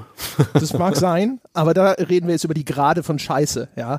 ja. Und also das ist, finde ich halt, der Unterschied ist einfach da so frappierend zwischen diesen Cutscenes. Du wirst ja häufig von so einer Cutscene dann auch direkt wieder in diese, diese statische Welt entlassen und Figuren, die eben tatsächlich noch so ein ganz eigenes Leben und einen ganz eigenen Charakter entfaltet haben, sind auf einmal ersetzt durch Roboterversionen ihrer selbst und man vermutet eine Nazi-Verschwörung. Aber auch ohne Scheiß, auch bei denen hatte ich Spaß, denen zuzuschauen. Auch, auch außerhalb von diesen Cutscenes, das heißt, äh, ich kann jetzt nichts anderes machen, außer vielleicht den Kopf bewegen. Äh, auch außerhalb davon gab es immer wieder nette Szenen, denen ich gern zugeschaut habe. In diesem U-Boot gab es tatsächlich erstaunlich viel zu entdecken. Da wurden erstaunlich viele, da wird erstaunlich viel Charakterzeichnung äh, betrieben. Sei es, warum niemand die Frau unten im Kreisau-Club mag.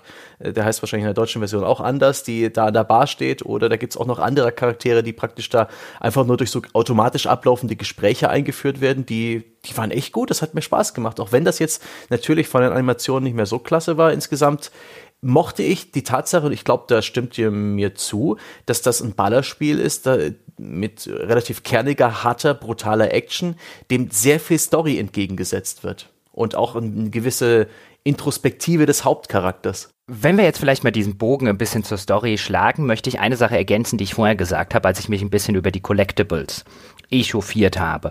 Der Teil, der tatsächlich so einen, eine Art fiktionalen historischen Kontext gibt, der Teil ist super. Es gibt zum Beispiel eine Sorte Collectibles, da kann man ähm, Schallplatten finden, die über die Level verteilt sind. Und dann kann man den Song, den man dort auf dieser Schallplatte gefunden hat, danach im Inventar anhören oder im Menü anhören.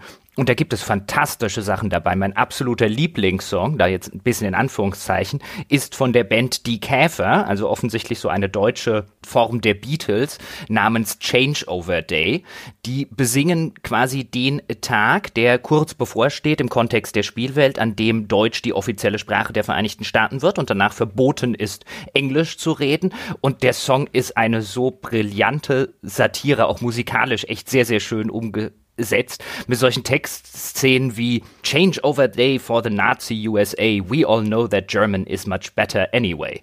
Und sie singen das auch wirklich in einem breiten deutschen Akzent. Das ist herrlich. Und immer wenn also wenn diese Sorte von Collectibles sind oder Sachen, die man finden kann, die wie alte Zeitungsausschnitte oder so, bei denen man so ein bisschen zusammen ähm, puzzeln kann, wie dieser Zusammenbruch der Vereinigten Staaten und die deutsche äh, Besetzung und so weiter zusammengekommen sind. Sowas ist alles wirklich sehr, sehr schön umgesetzt. An einer Stelle findet man zum Beispiel ein Buchreview über einen neuen Roman in einem der ein Alternate History Setting hat. Was wäre, wenn die Alliierten den Krieg gewonnen hätten und dann kämpft der letzte der Arier, ja, gegen diese Gesellschaft, die jetzt von Juden, Homosexuellen und Degenerierten äh, regiert wird. Also so, dass, dass äh, die Alternate History ähm, Angst der Nazis. Ist, immer wenn das Spiel sowas macht, ist es wirklich sehr, sehr brillant. Ja, diese, diese verkehrte Weltgeschichte, die gibt es ja an vielen Stellen. Es gibt ja auch das Original Wolfenstein 3D als Automat, als Spielautomat, aber in der deutschen Nazi-Version, wo du jetzt Elite Hans spielst, ja, der gegen BJ Blazkowicz zu Felde zieht und wo in diesem Wolfenstein, da wo sonst im Original Wolfenstein 3D überall die Hitler-Porträts hängen, hängt jetzt eben ein Porträt von BJ rum.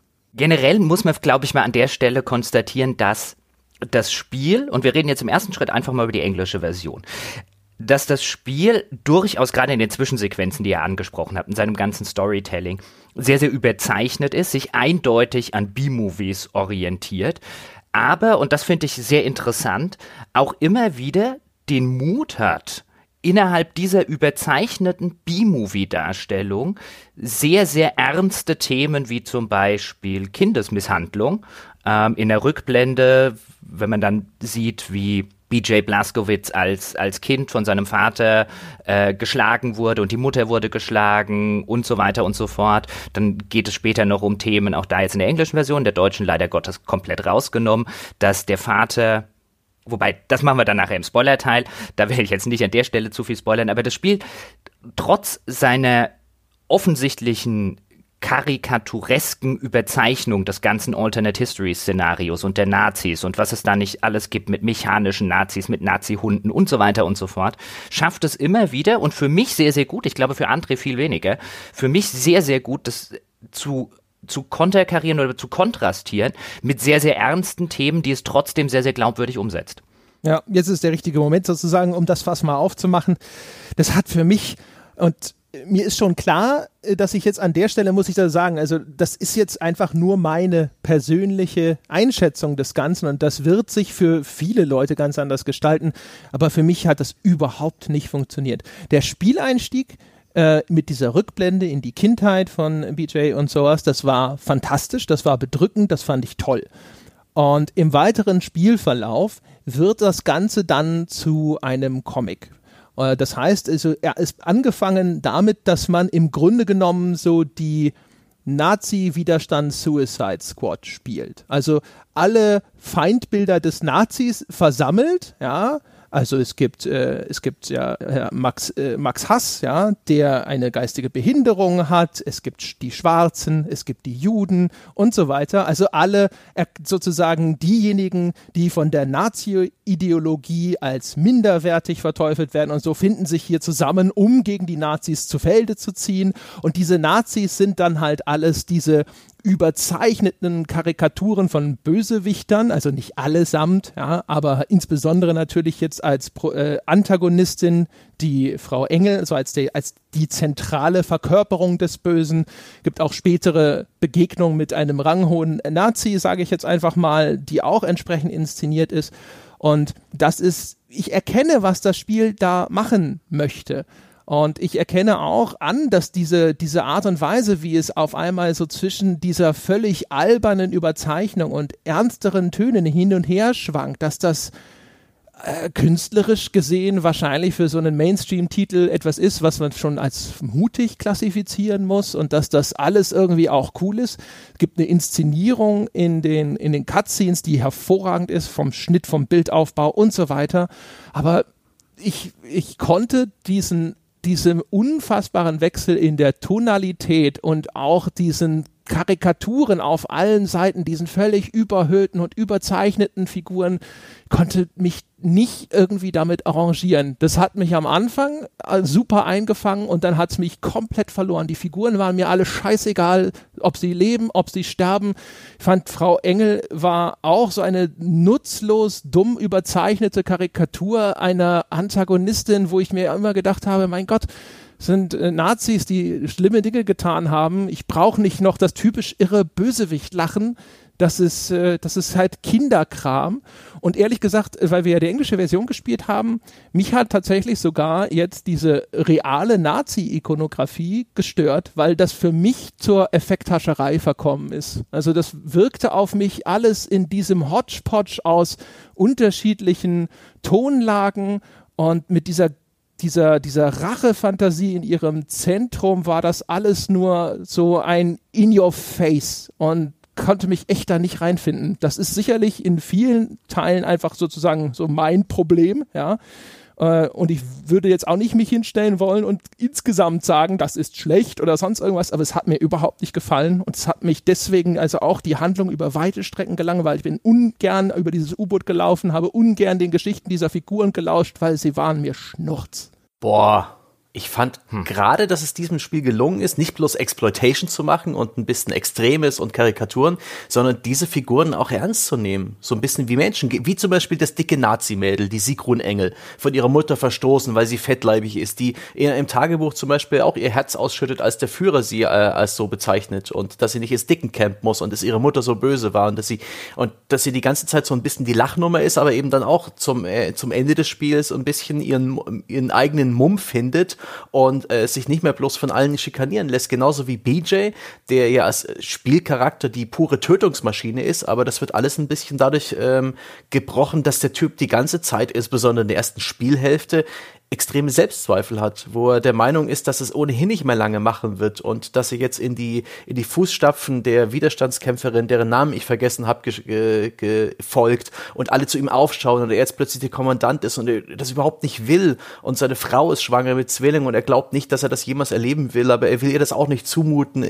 sozusagen seine Gefühle zu teilen. Das fand ich fantastisch. Das kommt immer wieder in Monologen mitten im Gameplay vor und das ähm, ich finde, das wertet das Spiel auf. Und ich hatte zum Beispiel, als ich das U-Boot durch, durchsucht habe, und das habe ich mir sehr gründlich angesehen zwischen den Missionen, da habe ich immer wieder Spuren von Menschlichkeit gesehen, die die, die nette Art und Weise, wie verschiedene neue Besatzungsmitglieder, die eben dann aus diesen Widerstandsgruppen rekrutiert wurden, sich äh, da heimisch machen, sich irgendwelche ähm, Räume, die mit ihren Rohren und dem Metall ein bisschen ausbauen und dekorieren und da ihren, ihren Charakter ein bisschen reinfließen lassen, wie die Zimmerschilder von Leuten, die im Verlauf der Story gestorben sind, liebevoll mit so einem kleinen Herzchen bemalt werden, wo dann Rest in Pieces drin steht und sie immer noch dann ihren Platz haben. Das fand ich super. Also ich habe das wirklich völlig anders wahrgenommen als du. Mir ging's mir ging's an der Stelle sehr sehr ähnlich wie Sebastian. Also ich finde das Spiel trifft seine Tonalität absolut perfekt in dem Wechsel zwischen den Tonalitäten, weil es eben das karikaturhaft überzeichnete konterkariert, wie Sebastian hat völlig richtig gesagt, ich hätte den gleichen Begriff benutzt, mit einer sehr, sehr warmherzigen Menschlichkeit, die immer mal wieder durchblickt, auch die äh, durchbricht. Auch die Darstellung von Blaskowitz zum Beispiel ich müsste mich lange zurückentsinnen in ein Spiel, wo mir jemand so aufrichtig leid getan hat wie diese, wie diese Figur, was dem im Laufe dieses Spiels und im Laufe des vorigen Spiels alles widerfährt.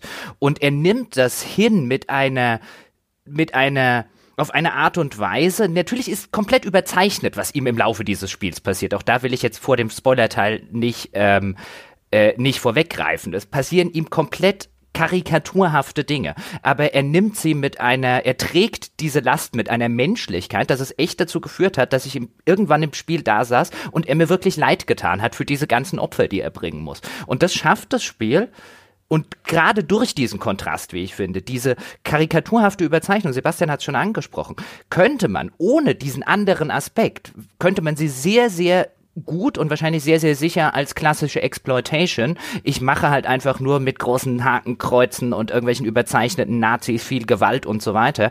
Aber es ist kein, keine Exploitation-Geschichte. Im, im, im, Im Gegenteil. Ich würde sogar sagen, im Mittelpunkt steht eben nicht diese Rachefeldzug, dieser überzeichnete Rachefeldzug der Minderheiten gegen die Nazis. Ja, dieses Motiv existiert. Aber im, im Mittelpunkt der Geschichte steht für mei in meiner Interpretation eindeutig das Schicksal und die ja die Charakterentwicklung dieses äh, dieses Protagonisten. Und das fängt das Spiel wunderbar ein. Am Anfang mit der Rückblende. Ähm, dann kehrt man im Laufe des Spiels kehrt man noch mal zurück an diesen Ort dieser Rückblende. Man begegnet Figuren aus der Vergangenheit. Das finde ich hat das Spiel fantastisch umgesetzt. Und insbesondere eben dieser tragische Held den Blaskowitz bei aller ähm, überzeichnete Rache-Story und am Ende wir treten den Nazi-Ärsche immer noch ist hat das Spiel fantastisch transportiert. Und es traut sich auch da wieder in der englischen Fassung an vielen Stellen ebenfalls zu solchen ähm, zu, zu Dingen, zu denen sich wenige andere Spiele dann einfach dann einfach trauen würden, wie jetzt zum Beispiel ähm, ein eine dieses, was ich vorhin schon angesprochen habe, dieses, dieses Book Review, wo es letztlich darum geht, diese Alternate History, in der der letzte Arier gegen Juden, Homosexuelle und andere Degenerierte ankämpft und trifft dabei eine Aussage über das Wesen des Nationalsozialismus, beziehungsweise das Wesen von Unmenschlichkeit oder von totalitären Regimen im Allgemeinen. Funktioniert für mich ausgesprochen gut. Ich müsste lange zurückdenken, damit eine Spielstory bei mir so gut funktioniert hat. Und die hat Probleme. Die hat insbesondere dann Probleme, wenn wir über den reinen Plot reden, denn sie ist aufgebaut, dass sie mich teilweise an Mass Effect 2 erinnert hat. Man sucht jetzt die ganzen Leute aus dem amerikanischen Widerstand zusammen, um dann am Ende den Widerstand zu machen, aber der eigentliche Widerstand folgt dann in Teil 3. Ähm, erstmal ist das so eine reine, das ist so ein typischer Mittelteil einer Trilogie, in dem für die eigentliche Story Kampf gegen das Nazi-Regime relativ wenig passiert, weil jetzt rekrutiert man die ganzen Mitstreiter, die man später braucht, um dann tatsächlich die Vereinigten Staaten von Amerika auch wirklich zu befreien. Das ist halt so ein bisschen, ähm, ich würde sagen, strukturell auch aufgebaut, sehr, sehr, sehr, sehr altmodisch und ohne sonderlich viele originelle, originelle Faktoren. Also der eigentliche Plot ist schlicht nicht besonders gut, aber die Figuren sind toll. Ist übrigens aufgefallen, in welcher Form der Titel des Spiels im Spiel vorkommt. Komm, erzähl. Das ist The New Colossus ist das Gedicht ähm, ein Sonett von Emma Lazarus von 1883. Das steht auf einer ähm, Tafel auf der Freiheitsstatue unten auf dem Sockel.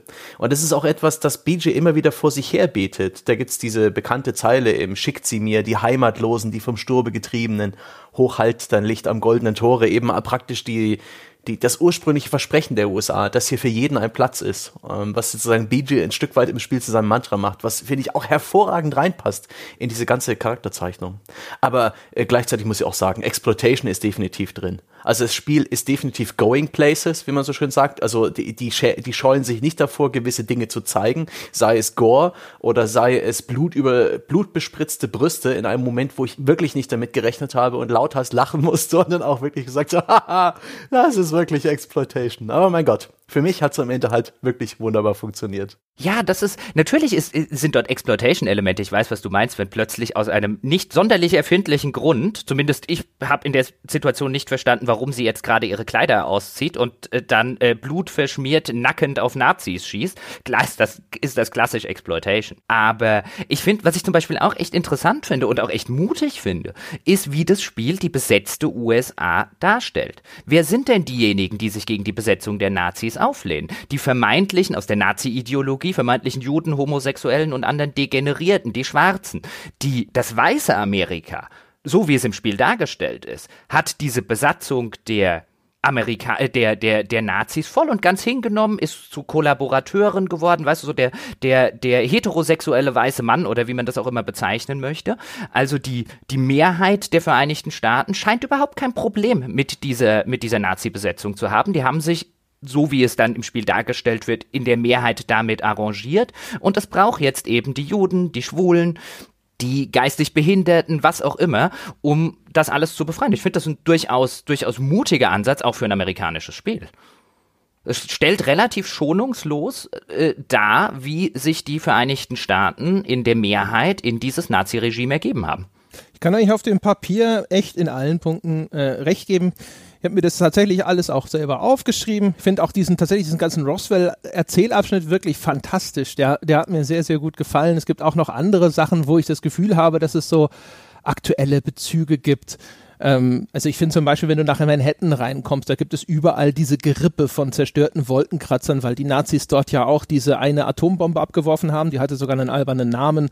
Da sind äh, auch Szenen, die wieder sehr an die Überreste des World Trade Centers nach 9-11 erinnern und so weiter und so fort. Es hat halt echt nur für mich überhaupt nicht funktioniert. Ich habe das Gefühl, dass die Elemente des Spiels, die dann so übertrieben und so überzeichnet sind, für mich das alles ruiniert haben. Das fängt ja auch schon damit an, das hatte ich auch schon beim ersten Teil das Problem, dass die Hauptfigur immer noch den Namen hat, der auf einem Blowjob-Witz basiert und sie den einfach nicht, nicht ändern wollen aus irgendwelchen Gründen. Das ist für mich halt also äh, diese ganze Introspektive in, in BJ Blazkowicz hinein ähm, die, also erstens ist sie natürlich am Anfang auch dann religiös durchdrängt, was bei mir sowieso immer so erstmal zu äh, Schotten runterführt, meistens eher, als dass ich das, mich dem öffnen würde, was er da treibt. Aber das ist, als ob Kermit die, die, der Frosch die Hauptrolle spielt für mich. Und so gut sie das, das meinen und so gut sie das vielleicht sogar auch machen, aber sie, sie erreichen mich damit halt überhaupt nicht. Und genauso zum Beispiel mit der, mit der Sigrun, ja, der deutschen Überläuferin, die Sebastian erwähnt. Ich denke immer nur an, also für mich ist dann halt so eine Szene im Kopf, wo ich denke so, da haben sie natürlich zu, als Lacher die Szene eingebaut, wo das fette deutsche Mädchen mit dem Schwarzen ins Bett geht und alle sie dabei überraschen. Und das ist für mich eher, das ist so eine, so einfach nur, das ist so ein, eine billige Enttäuschung, dass selbst wenn das, was Sebastian beschreibt, hinterher das was ist, was im Vordergrund stehen sollte, nämlich vielleicht diese, diese Charakterprogression, da ist es dann für mich schon kaputt. Aber was André gesagt hat, um darauf nochmal ganz kurz zurückzukommen, nämlich die Sache mit der Innenperspektive von, von BJ Blazkowicz. Und ja, er basiert auf diesem, auf diesem Blowjob-Witz schon in der Geschichte der Wolfenstein-Serie. Hätte man mir vorher gesagt, dieses Spiel beschäftigt sich relativ intensiv mit dem Kindheitstrauma von BJ Blaskowitz und wie er das auch im Laufe des Spiels ein bisschen überkommt, mit seinen Selbstzweifeln, mit der Zerrissenheit der Inneren, hätte ich wahrscheinlich gesagt, ich kann mir nicht vorstellen, dass sie das hinkriegen auf eine Art und Weise bei einem Charakter namens BJ Blaskowitz, auch so wie er im ersten Teil eingeführt wurde, auf eine Art und Weise, dass ich das nachher als glaubwürdig erachte oder dass es mir vielleicht sogar emotional, emotional nahe geht, aber doch, sie konnten. Für mich funktioniert Wolfenstein von vorne bis hinten. Nicht jeder Exploitation-Scherz zündet. Auch da werden wir im Spoiler-Teil wahrscheinlich auf eine sehr, sehr prominente Szene eingehen, bei, denen ich, bei der ich auch finde, genau wie André, da hatten wir im Vorfeld schon mal drüber geredet, dass sie es da übertreiben. Wie gesagt, nicht alles davon zündet, aber grundsätzlich funktioniert dieses The New Colossus für mich ganz ausgezeichnet und ich müsste mich, ich weiß gar nicht, ob es jemals ein Spiel gab, das galt allerdings auch schon für den ersten Teil, dass sich gerade im Mainstream-Bereich so viele Dinge traut, so viele Tabus bricht und sie auf eine sehr, sehr gute, sehr, sehr schlüssige und für mich auch äh, sehr, sehr bemerkenswerte Art und Weise bricht. Find Wolfenstein, The New Colossus in der englischen Variante, und jetzt kommen wir vielleicht gleich mal dazu, warum ich das immer wieder dazu sage, eines der besten und auch wichtigsten Spiele der letzten Jahre. Jesus, ja, hoch aufgehängt. Also ich muss äh, also nur ein Wort dazu zu diesem ganzen Tabubruch-Thema. Ich würde das auch unterschreiben, aber vielleicht nicht unbedingt mit diesem Nachdruck, weil ich finde auch da wieder, weißt du, so in, in dem ganzen Kontext, in dem das stattfindet, ja. Also was machen wir denn da? Es geht hier, ne, es geht um die, es geht um die Nazis, ja, und auch äh, die, es geht um, um diese Dinge, die geschehen im Kontext dieser Widerstandstruppe gegen die Nazis ich finde, sage ich mal, in dem Kontext, in dem das Ganze sich abspielt, ist es lange nicht so mutig, wie wenn es in einen anderen Kontext gesetzt worden wäre, also oder auch in einem vielleicht ernsteren Kontext gesetzt worden wäre und eben nicht so überzeichnet, nicht so humoristisch verbrämt und eingerahmt etc. pp. Ich gebe dir grundsätzlich recht. Ich würde nur sagen, also das, das mindert sozusagen ein bisschen das Gefühl, das ich habe, dass, dass man sich da jetzt wahnsinnig aus dem Fenster gelehnt hätte ich weiß nicht, weißt du was, ich verstehe ja schon, was du sagst, aber für mich ist das das Genre. Das ist so ein bisschen, als würde man sagen, du kannst solche Themen innerhalb eines Comics nicht aufgreifen. Und dann würde ich sagen, doch, das kannst du. Was du beschreibst, also was dir dieses ganze Überzeichnete und so weiter, das ist meines Erachtens oder meiner Interpretation ist das schlicht das gewählte Genre des Spiels. Natürlich könnte also das erzählerische Genre, nicht das, das, das äh, Genre im Sinne von Ego-Shooter, Adventure und so weiter. Und Natürlich kann man sagen, für mich funktioniert es in einem solchen Kontext nicht, aber ich glaube nicht, dass man sagen kann, nicht, dass du das gemacht hättest, dass dieser Kontrast nie funktionieren kann. Nee, nee. Für mich funktioniert auf, nee, er. aber das meine ich gar nicht. Ich meine nur, äh, was da stattfindet an, an Tabubruch, was man, wenn man es denn so nennen will, ist, finde ich, äh, das geschieht in, im schützenden Kontext von einem Spiel, das sehr viel mit Humor unterlegt ist, wo man ja immer sagen kann, haha, nicht ernst gemeint. Und deswegen äh, ziehe ich da zwar auch meinen Hut, aber nicht so tief, weil wenn sie viele dieser Aussagen eben nicht in einem Kontext getroffen hätten, wo man im Notfall immer sagen kann, war ja nur ein Scherz, dann wäre das äh, für mich respektabler gewesen. Ich habe nichts gegen diese Art von Inszenierung. Man kann ja sogar sagen, das ist so ein bisschen wie bei Das Leben ist schön, ja, dem Benini-Film, dass man halt sagt, so der, dieser Art von Horror, ja, um den zu fassen, bedienen wir uns sozusagen einfach nur dieser Mischung, wo wir das Ganze einkleiden in ein komödiantisches Korsett, ja, damit bestimmte Tiefpunkte umso mehr wirken. Ja, man könnte auch sagen als Autor des Spiels so, hey, diese, dieser Art von Grausamkeit und diesem Horror sich zu nähern als Computerspiel ist zumindest in der heutigen Zeit vielleicht auch einfach nur in dieser Art und Weise möglich. Das ist ein erster Schritt in diese Richtung und in der heutigen Konstellation, in der wir uns befinden, ist das sozusagen die, die einzige Ausdrucksform, die mir offen stand, äh, im Rahmen einer AAA-Produktion oder um überhaupt für mich es möglich zu machen, mich einem solchen Sujet zu, zu widmen. Ich kann mich mit diesem Thema nur auf diese Art auseinandersetzen, weil es ansonsten quasi für mich mein Fassungsvermögen übersteigt oder auch das, was ich bereit bin auszuhalten. All diese Dinge sind, sind legitim, kann man gerne über, über Wolfenstein sagen und, und denken und sonst irgendwas. Da wäre ich sofort auch wieder mit an Bord. Auch immer natürlich mit dieser Fußnote. Also für mich hat es einfach nicht funktioniert, aber das, das kann ich alles sehen. Ja, es ist ja auch relativ, oder es ist, ist wäre ja auch nicht das erste Beispiel, wo man sich einem tabubehafteten Sujet erst einmal durch die Methoden des Humors nähert. Wenn man sich jetzt zum Beispiel, keine Ahnung, guckt ihr Leben des Brian 1979 an. Der hat damals ein Tabu nach dem anderen gebrochen, war riesengesellschaftliches Thema und so weiter.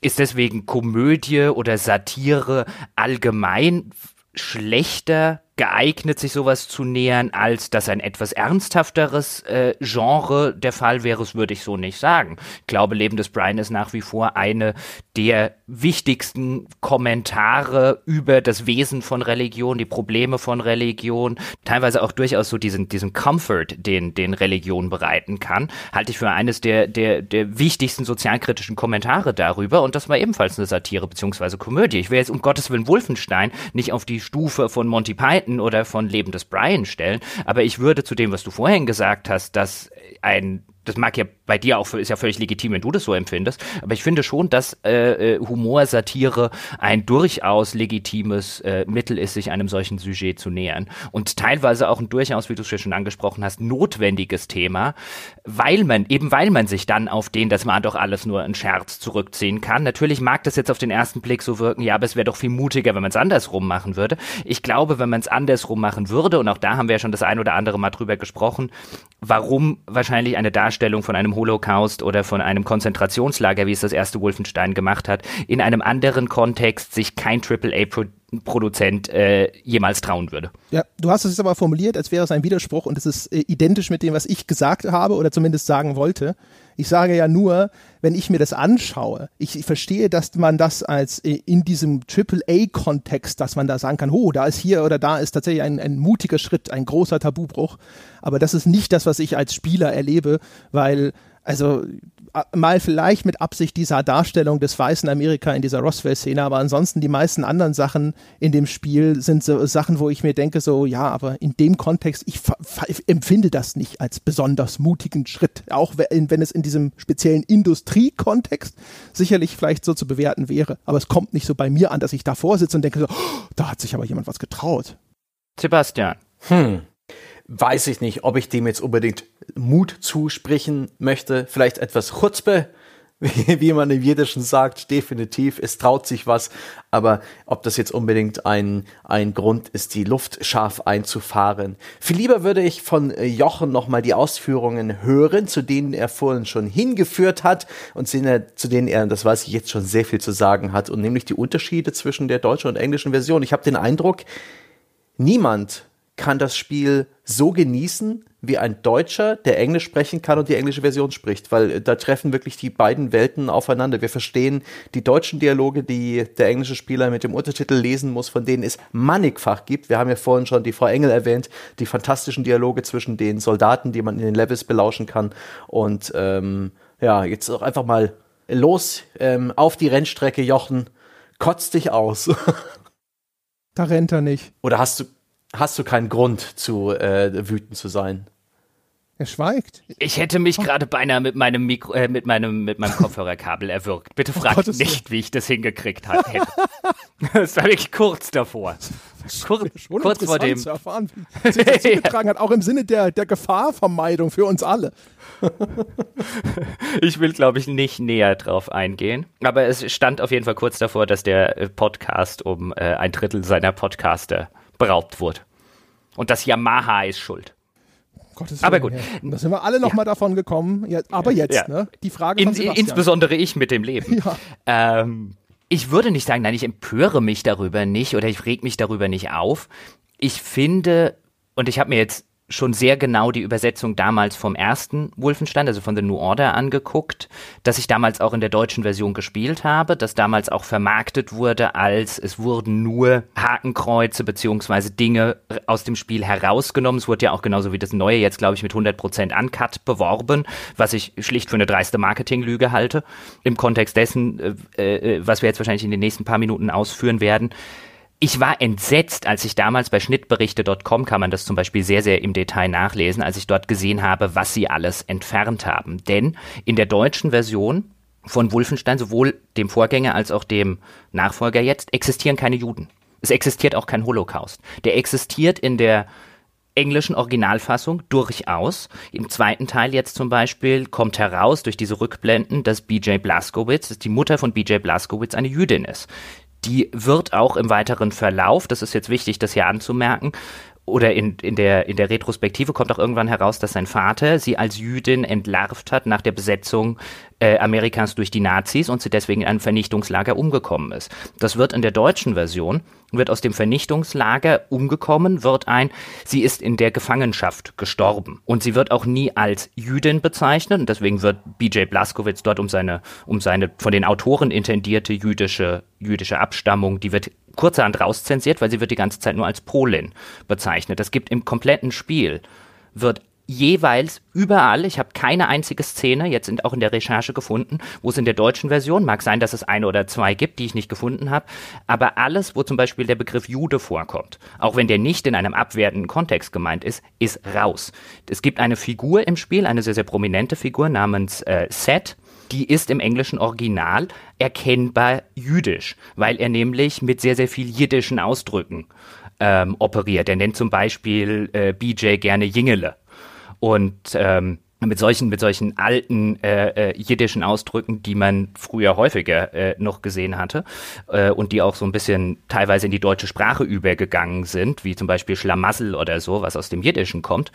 Das alles ist nicht mehr drin. Der redet in der deutschen Version wie ein ganz normaler, also was heißt ein ganz normaler, ist jetzt der falsche Ausdruck, sondern dieser ganze jiddische Akzent ist raus. Man kann an keiner Stelle mehr, selbst Referenzen darüber, dass er offensichtlich Jude sind, sind raus. Es gibt im wie gesagt, im, im, im, in beiden Teilen gibt es ähm, keinen einzigen Juden. Und das, also wenn, wenn wir darüber reden, auf der einen Seite Nazi-Symbole, Hakenkreuze zu entfernen, weil man Angst hat, dass das Spiel ansonsten beschlagnahmt wird, weil es da tatsächlich einen Paragraphen gibt, der die erstmal grundsätzlich verbietet. Dann gibt es natürlich diese Ausnahme der Kunstfreiheit, die bei Spielen noch nicht abschließend gerichtlich geklärt ist. Dann lasse ich mir ja gefallen, wenn ein Hersteller sagt, alles klar, dieses Risiko wollen wir nicht eingehen.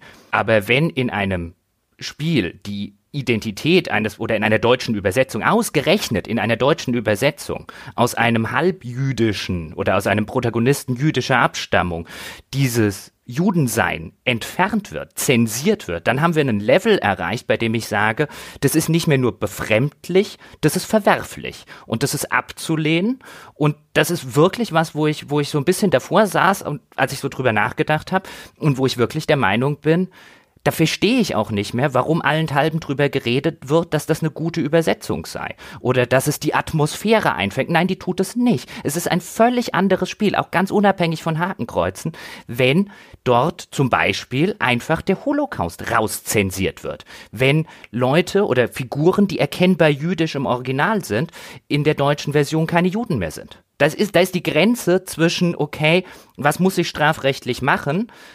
Zu, ich verharmlose hier die Verbrechen des NS-Regimes, meines Erachtens nach zumindest deutlich überschritten. Die deutsche Version von Wolfenstein The New Colossus marginalisiert und verharmlost den Mord an den europäischen Juden.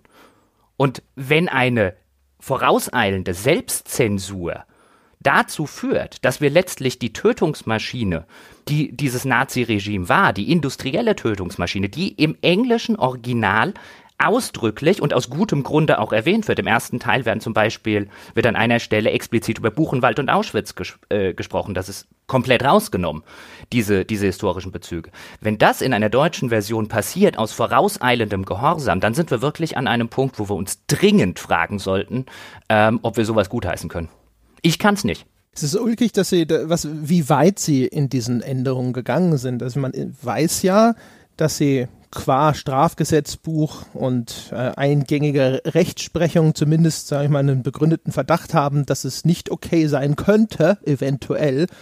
Äh, auch wenn, sag ich mal, inzwischen, denke ich mal, beträchtigte Zweifel existieren, dass äh, eine, eine heutige Rechtsprechung immer noch zu gleichen Urteilen käme. Aber auf jeden Fall, dass sie diese Hakenkreuze und die ganze NS-Symbolik, die nun mal verboten ist, dass sie das entfernen, ist eine Sache. Das kann man feige finden, aber das kann man zumindest aus einer reinen betriebswirtschaftlichen Perspektive auch nachvollziehbar finden. Aber warum sie diese Total Conversion machen und dann halt wirklich jeden Bezug zur NS-Ära tilgen und das in einem Spiel, von dem aber klar sein muss, dass trotzdem die überwältigende Anzahl der Spieler weiß, worum es hier geht und was das mal gewesen ist. Und der Eindruck, der dabei entsteht, als ob man jetzt den, den deutschen Konsumenten insgesamt vor einer Konfrontation mit dieser, dieser unangenehmen Vergangenheit hier beschützen müsste, äh, was ja dann auch noch eigentlich im eklatanten Widerspruch zu der Strafnorm geht, die das Ganze auslöst, weil es ja dem Paragraphen, was ist es, 86a oder so StGB ja darum geht, ein Wiedererstarken des Nationalsozialismus zu verhindern, indem eine Normalisierung dieser Symbolik verhindert werden soll und die deswegen verboten ist.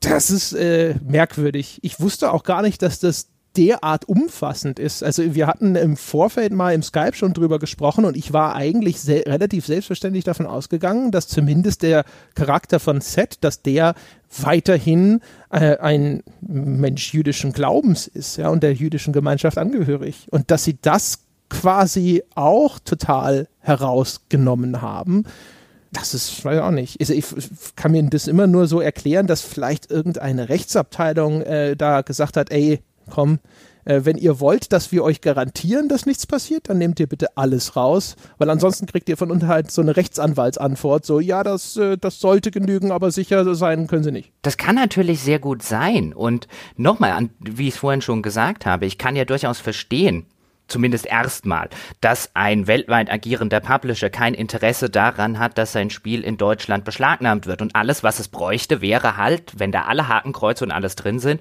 wäre halt ein Staatsanwalt. Und selbst wenn dann nachher ein Gericht entscheidet, diese Beschlagnahmung war nicht rechtens, weil das Spiel fällt unter Kunstfreiheit, dann hat man ein paar Millionen in den Sand gesetzt. Und dass da jetzt Bethesda kein Interesse hat, den Vorreiter für andere zu spielen und sein eigenes Geschäft aufzugeben, das kann man eierlos finden, aber das kann man auch auf einer sachlichen Ebene oder auf so einer Business-Ebene kann man es durchaus auch zumindest mal versuchen nachzuvollziehen, wenn man das möchte.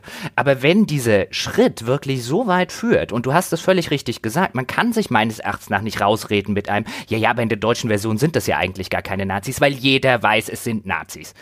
Da muss man sich gar nicht mal vorher großartig über das Spiel informiert haben. Die ganzen Anspielungen, beziehungsweise die ganzen auch Änderungen, die betreffen ja wirklich nur die ganz explizite Symbolik. Wenn ich morgen jemanden, der noch nie in seinem Leben in Wolfenstein gespielt hat, einen dieser diese Regimesoldaten hinhalte und sage, an was erinnert der dich, sagt er mir nicht als allererstes, der erinnert mich irgendwie an die Freiheitsbewegung in äh, äh, Südpakistan oder sonst irgendwas. Der sagt natürlich Nazi. Ich werde das sehen ja. ja schon bei, bei Star Wars Force Unleashed, wo das Imperium auch diese große Ansprache hält und das auch alles ganz, ganz stark von der visuellen Anmutung an so einen Nazi-Parteitag erinnert. Und auch da haben die Leute sofort erkannt, was da symbolisiert werden sollte. Und das wurde noch viel, viel stärker von der, vom Kontext her entfremdet. Und trotzdem haben alle sofort gesagt, so, ja, okay, sie wollen halt sagen, das sind die Weltraum-Nazis. Ja, und wenn, wenn das halt dann wirklich so weit führt, und da, ich unterstelle ja um Gottes Willen keinem Übersetzer oder keinen deutschen Produktmanager oder wer auch immer dafür verantwortlich ist, in irgendeiner Form eine böse Intention. Da saß niemand und hat gesagt, wir wollen jetzt äh, das NS-Regime und die Verbrechen gegen die europäischen Juden verharmlosen.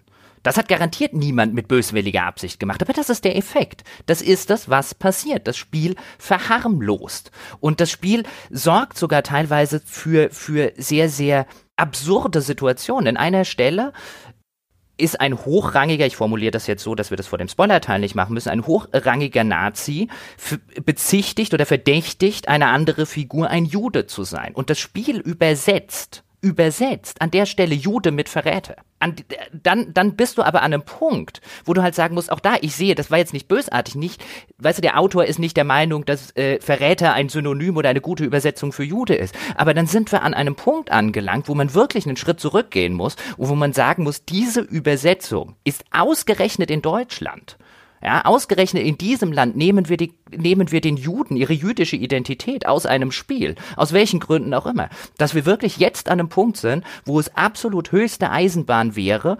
über A, die Gesetzeslage nochmal sehr, sehr dringend nachzudenken und B, uns auch wirklich fragen müssen, ob das etwas ist, was wir konsumieren wollen und was wir konsumieren sollten. Ist halt so ein, so ein klassischer Fall von überkorrigiert. Ne? Also das Auto schwenkt leicht nach rechts und das Lenkrad nach links herumgerissen und trotzdem, jetzt hängt man halt auf der anderen Seite in der Leitplanke. Ja, und jetzt hat man ja, weil du es auch vorher gesagt hast, in diesem Versuch Paragraph 86a, der die äh, Verwendung von verfassungsfeindlichen Symbolen verbietet, in dem Versuch, diesen Paragraph zu umgehen, schippert man jetzt so in die Richtung zumindest des Paragraphen, der die Verharmlosung äh, äh, des Holocaust äh, verbietet.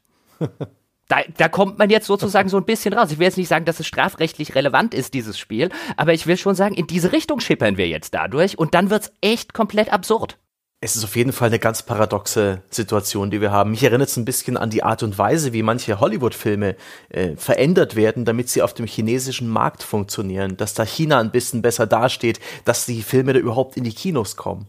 Äh, es wirkt, als, als wäre das praktisch eine Forderung des deutschen Regimes gewesen. Es ist ganz komisch, zumal ja auch wirklich sehr viel Arbeit drinsteckt in dieser deutschen Version, die in der Tat handwerklich nicht schlecht gemacht ist, aber letztendlich haben wir jetzt diese blöde Situation, dass wir eben praktisch in Deutschland, es sei denn, man benutzt irgendwelche Umwege, sei es durch einen Import oder die, äh, die, das Hinzuziehen eines VPNs, mit dem man eben praktisch eine ausländische IP an seinen PC anschließen kann. Äh, wir bekommen diese deutsche Version aufgezwungen äh, auf den normalen Weg erstmal alternativlos und das äh, ohne Möglichkeit, die hervorragende englische Sprach, äh, Sprachversion einzustellen, ganz abgesehen von den ganzen inhaltlichen Änderungen, das ist echt einfach nur ein großes Ärgernis. Ja, und es, es redet ja auch niemand drüber. Also spätestens an der Stelle frage ich mich dann, ich habe mich neulich auf Facebook gefragt, bin ich eigentlich der Einzige, der, der, das, der, das, der das problematisch findet, wenn ausgerechnet einer deutschen Version aus der jüdischen Abstammung, das, die jüdische Abstammung des Protagonisten rauszensiert wird. Also, wo ich mir, wo ich mir denke, jetzt nehmen wir mal an, Wolfenstein hätte aus der äh, äh, schwarzen ähm, Rebellin in der deutschen Version eine weiße Rebellin gemacht. Da würden wir aber sehr, sehr genau drüber reden. Also, weißt du, das sind halt, das sind halt, und zu Recht würden wir darüber reden. Das sind halt so Sachen, wo ich mich frage, warum sorgt das nicht ausgerechnet in Deutschland für eine Diskussion? Gut, dann kann man jetzt wahrscheinlich wieder dazu sagen, woher sollen es die meisten Leute denn wissen? Sie kriegen ja von oben herab diese, ähm, diese, per Geolog diese Version aufgezwungen. Das ist natürlich auch wieder ein valides Gegenargument, aber zumindest so in einer etwas breiteren Öffentlichkeit sollte sowas doch diskutiert werden. Das kann doch, also ich meine, sagt ihr es mir? Übertreibe ich hier in irgendeiner Form, dass ich das echt problematisch finde? Also man muss äh, sicherlich den Kontext dazu sehen und den haben wir auch schon beschrieben. Das heißt, das Ziel war es, weil man weiß, dass man das Produkt unverändert wahrscheinlich nicht schadlos hier veröffentlichen kann, äh, ist man sozusagen hingegangen und hat gesagt, okay, wir, wir entfernen alle Bezugspunkte zu Zweiter Weltkrieg, NS-Regime und so weiter und so fort. Und jetzt aus den genannten Gründen ist man da aus unserer Sicht deutlich über das Ziel hinausgeschossen. Aber das ist den Leuten ja schon klar, was die Ursache und die Motivation für diese Maßnahmen ist. Und ich vermute, dass das bei sehr vielen Leuten dann automatisch auch ein bisschen dazu führt, dass sie sich denken, so, okay, ja, das hat eine sehr, eine, eine geradezu bitterst ironische Situation herbeigeführt, ja, dass sozusagen die Juden aus diesem Spiel getilgt wurden. Aber da man weiß, warum das geschehen ist und dass das eben nicht diesen, einen Hintergrund hat, der auch nur annähernd so boshaft ist, wie das klingt, wenn man es so formuliert, werden viele, auch weil sie diese Art von Zensurmaßnahme hier gewohnt sind, mit den Schultern zucken. Das wäre meine Erklärung. Ärgerlich ist es aber allemal. Vor allem, da man wirklich die Tatsache, dass wirklich die, die Nazis Nazis sind, äh, auch wenn ihre Symbolik entfernt wurde, das bleibt ja bestehen. Aber wirklich die, die Identität von BJs äh, Mutter so zu verändern, die, äh, die, die Herkunft Sets, das sind wirklich Charaktereigenschaften von den beiden Figuren. Das den deutschen Spielern auch vorzuenthalten, ist einfach nur, das ist schade. Das ist äh, unnötig gewesen und das ist vielleicht auch ein Schnitt, den man gar nicht so sehr wahrnimmt, wenn man sich jetzt nicht, wie zum Beispiel mit diesem wunderbaren Podcast, über das Spiel informiert. Und tatsächlich, es gab einen großen Aufschrei äh, mit, mit relativ äh, erstaunlicher Medienreichweite. Die Zeit.de hat zum Beispiel online was dazu gebracht, über die ganze Hakenkreuz-Thematik, aber tatsächlich kommt da das Wort Jude nicht vor. Die ganzen Schnitte, die, diese inhaltlichen, die wurden da nicht thematisiert und auch noch vielleicht andere Sachen, die wir später im Spoiler-Teil noch nennen. Ja, es, war, es gab ja auch zum Beispiel im ersten Teil schon, wie gesagt, das ist sehr gut dokumentiert, das kann man nachlesen. Da wurden dann zum Beispiel da wurden dann zum Beispiel aus dem Wort Untermensch, das im Englischen gebraucht wird, wird dann das Wort Sklave. Da wird dann aus ethnischen Säuberungen oder Todeskommandos, auch die werden verharmlosend, in verharmlosendere Begriffe gekleidet. Und angesichts der Tatsache, dass wirklich jeder weiß, um was es hier geht, nämlich um Nazis, dann eine solche verharmlosende Sprachwahl zu treffen. Ausgerechnet dort, wo sie sich nicht gehört, wo man wirklich und auch angesichts gewisser äh, politischer Zusammenhänge auf der ganzen Welt darauf hinweisen muss, was diese Ideologie getan hat. Ausgerechnet da dann ähm, und ausgerechnet in Deutschland in die verharmlosende, ähm, wenn gleich aus durchaus vielleicht hehren beziehungsweise nachvollziehbaren Motiven ähm, abzudriften, das halte ich halt für für falsch. Das ist moralisch falsch. Ja, da kann ich sogar mit dir mitgehen. Moralisch ist es auch nicht in Ordnung. Ich bin, äh, ich würde sehr gern Mäusten spielen äh, oder hätte sehr gern Mäusten gespielt bei den internen Debatten. Ich äh, frage mich, ob da bei, bei Bethesda oder bei den äh, für die Lokalisation beauftragten Dienstleister, wie inwiefern es da diese Debatten gab, wie, wie stark sie gefochten wurden. Es sind, es sind ja vor allen Dingen, weil André es auch vorher noch angesprochen hat, es sind ja auch wirklich auch in der deutschen Version, es sind ja, es ist ja sozusagen ein Who is Who derjenigen, die von den Nazis verfolgt wurden. Es gibt die Menschen mit unterschiedlicher, mit anderer Hautfarbe, es gibt den Mann mit einer geistigen Behinderung, es gibt die Homosexuellen, also alles, gegen was sich ausdrücklich das Naziregime, was sie verfolgt und ermordet hat. Es gibt die Polen und so weiter und so fort. Das ist im Spiel drin. Aber diejenigen, die sehr wahrscheinlich am allermeisten unter dem Naziregime gelitten haben, die industriell abgeschlachtet wurden wie Vieh, die sind raus. Wobei man sagen muss, also ich, ich habe das jetzt nicht bis ins Detail nachprüfen können, aber nach dem, was ich an Videos gesehen habe aus der deutschen Fassung, äh, sind, also in der englischen Sprachfassung sind durch die verschiedenen Akzente äh, diese verschiedenen Kulturen auch viel stärker repräsentiert und da sind auch sehr viele mit, sage ich mal, einer standarddeutschen Synchro versehen worden. Leute, die in der Originalfassung mit russischen, polnischen, französischen, ähnlichen Akzenten sprechen. Ich kann jetzt nicht zu jeder einzelnen Figur was sagen, aber mein Eindruck war, dass da auch sehr viele einfach mit einem normalen deutschen Sprecher ausgestattet wurden. Das ist richtig, wobei man jetzt auch sagen muss, der Mann mit geistiger Behinderung redet in Deutsch halt auch nicht ganz normal. das ist ähm, halt Hodor. aber insbesondere aber insbesondere bei, bei der Figur des Seth, der ja ein, ein äh, offensichtlich ein, äh, Jude ist, auch wenn es, glaube ich, auch das Englische macht das nicht explizit, aber dadurch, dass er halt in diesem, äh, teilweise in diesen, in diesen jiddischen Worten redet, ist es halt unmissverständlich. Und das kann man doch ohne Probleme auf Deutsch transportieren. Ich meine, Jiddisch hat sehr, sehr viele Gemeinsamkeiten mit dem Deutschen. Das, das, das, das spielte über Jahrhunderte, ähm, sprachlich gesehen, spielten diese beiden Sprachen ineinander. Das wäre vollkommen problemlos, den jiddische Ausdrücke benutzen zu lassen. Das wird halt einfach nicht gemacht. Ja, wie gesagt, also da, äh, da auch wenn wir uns da jetzt im Kreis drehen, kann ich auch nur nochmal sagen, ja. dass äh, ist offensichtlich eine Überreaktion, die zu einer ganz, ganz bizarren Konstellation führt. Also auch da, ist, selbst die, diese ganzen Ausdrücke, wie du es ja schon selber richtig sagst, also das ist ja gewissermaßen auch so ein, ein kultureller Aspekt, ja. Und ähm, man kennt all diese Begrifflichkeiten kennt man entweder aus Filmen, also wo halt dann, es gibt ja viele amerikanische Serien, wo jüdische Kultur auch eine größere Rolle spielt, wo diese Begrifflichkeiten auftauchen, oder eben aus äh, Filmen, aus Dokumentationen und Ähnlichen über die Zeit des Zweiten Weltkriegs. Und äh, das, genau das ist sozusagen ja dieser, dieser, dieser Moment in der Geschichte, wo auch jetzt jüdische Kultur in Deutschland zum größten Teil vernichtet wurde und das dann jetzt quasi dann aus dem Spiel rauszuzensieren, ist halt, ja mein Gott, also das ist eine echt eigenartige Entscheidung. Ich würde sehr viel drauf wetten, dass das eine so aus, äh, aus irgendeiner Rechtsabteilung kommt ursprünglich, dass das eine Angstreaktion ist, da einfach alles rauszunehmen. Ändert aber natürlich nichts daran, dass es nach von außen betrachtet ein, ein echt seltsames Ergebnis produziert, um es mal vorsichtig auszudrücken. Um vielleicht von diesem, von diesem schweren Thema in die Richtung, die wir ja noch nicht abgedeckt haben, zu kommen, wie wir das Spiel bewerten würden. Ich habe es ja vorher schon erwähnt. Mich hat, mich hat die englische Fassung ähm, sehr, sehr gut abgeholt. Ich hatte sehr, sehr viel Spaß damit. Ich mochte das Gunplay sehr gerne. Ich mochte eigentlich auch die Schleichpassagen. Ich mag die Story. Ich mag gerade diesen Kontrast zwischen ernsthaften, schweren Themen und überzeichneter Karikatur auf der anderen Seite. Ich fand das Spiel von vorne bis hinten vielleicht nicht ganz so gut wie den Vorgänger, einfach weil die Geschichte einem sehr, sehr einfachen Strukturmuster folgt. Rette hier die Leute, rette da die Leute und der eigentliche Höhepunkt findet dann in Teil 3 sehr wahrscheinlich statt. Aber ich habe das Spiel von vorne bis hinten sehr genossen. Ich würde an dieser Stelle jetzt normalerweise sagen, ich würde es uneingeschränkt auch zum Vollpreis empfehlen, aber guten Gewissens kann ich zumindest die deutsche Version überhaupt nicht empfehlen.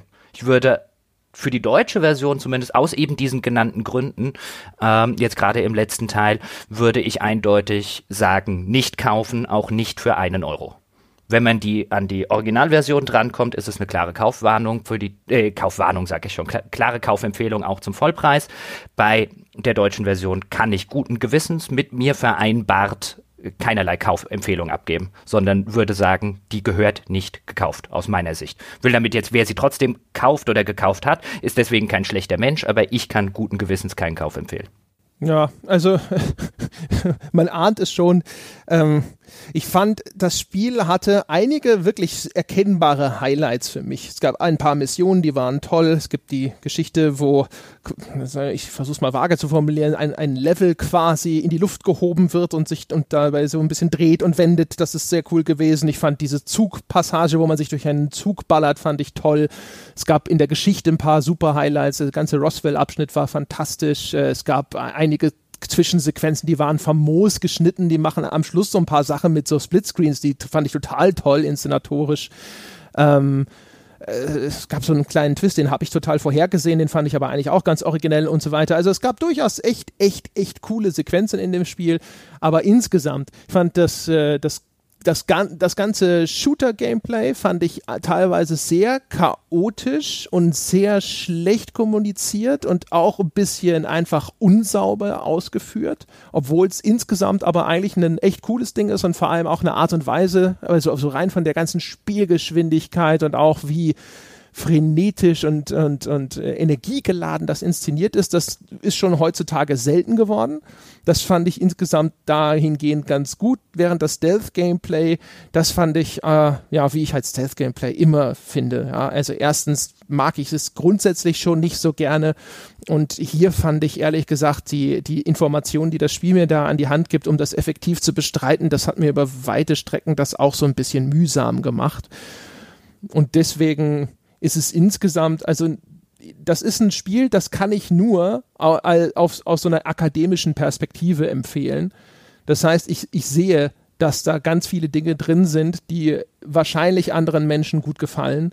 Ich weiß auch aus der Beobachtung dessen, was sonst über das Spiel schon gesagt und geschrieben wurde, dass ich da eine Mindermeinung bin und dass das anscheinend sehr, sehr vielen Leuten gut gefällt und dass diese krassen Wechsel in der Tonalität und dass diese absolut überzeichneten Figuren und diese Vermischung mit dem ganzen brutalen Ballast des NS-Regimes für viele Leute funktioniert. Für mich hat es überhaupt nicht funktioniert und da es ja hier um eine persönliche Empfehlung geht, gebe ich keine ab. Äh, also von mir gibt es keine Empfehlung und auch nicht für die englische Version.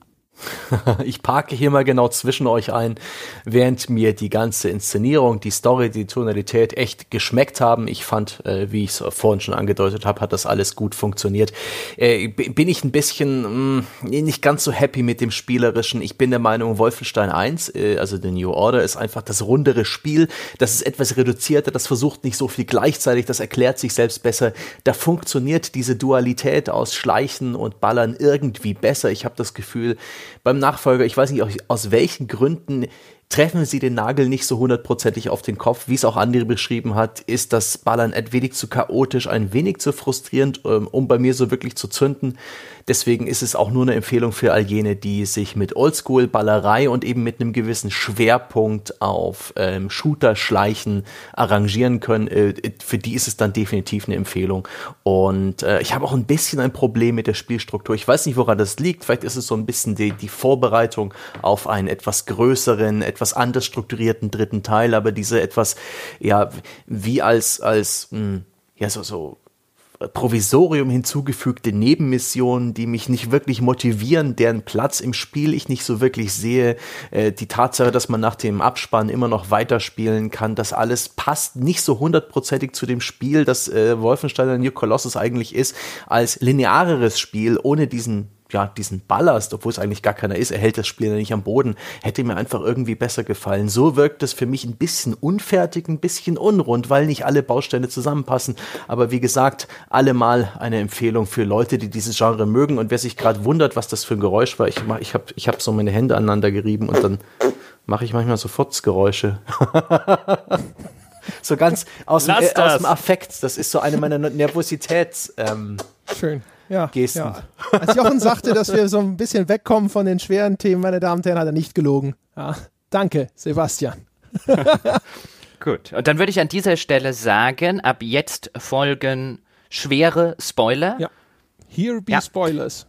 Here there be Spoilers, deswegen an dieser Stelle schon einmal vielen Dank fürs Zuhören an alle, die jetzt aussteigen und jetzt auf Stopp drücken, auf Stopp drücken, also quasi genau jetzt, weil sonst hört ihr Spoiler und wenn ihr keine Spoiler hören wollt, dann habt ihr ab jetzt Pech gehabt. Genau. Und ich möchte auch wirklich dringend nochmal empfehlen, jeder, der mit dem Spiel liebäugelt, der sich überlegt, äh, das könnte was sein, der sollte auch wirklich jetzt Stopp drücken, weil diese, die Twists und Turns dieser Story oder auch diese Exploitation-Momente, von denen wir vielleicht sprechen, die sind Brot und Butter für den Spaß am Spiel. Also wer die sich im Vorab spoilert, der ist, der ist doof.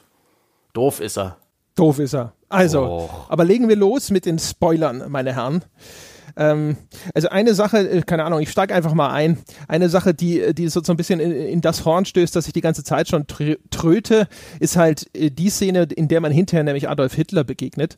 Und ähm, das ist halt auch so ein Ding. Also erstens, wo man sich denkt, so, ja, natürlich müssen sie irgendwo dich mal Hitler treffen lassen. Jetzt habe ich gedacht, so, äh, jetzt lass ihn mich halt umbringen, aber das lässt mich das Spiel noch nicht. Das hebt es sich anscheinend auf für sein großes Finale, nehme ich an, und stattdessen.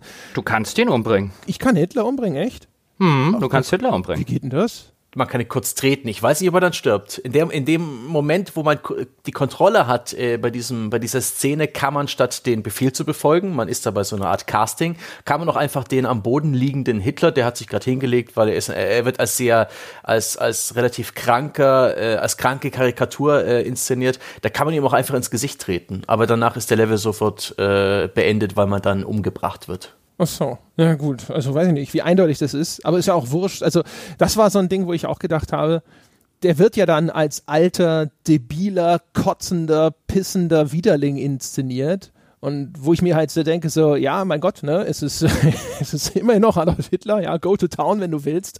Aber auch das, das ist halt so, das ist halt so platt, ja. Das ist so, so Vorschlaghammer und das, das sind, das sind so die Momente, wo ich mir denke, wenn das Spiel sich hier irgendwie ein bisschen feinsinniger, treffender über Hitler lustig gemacht hätte.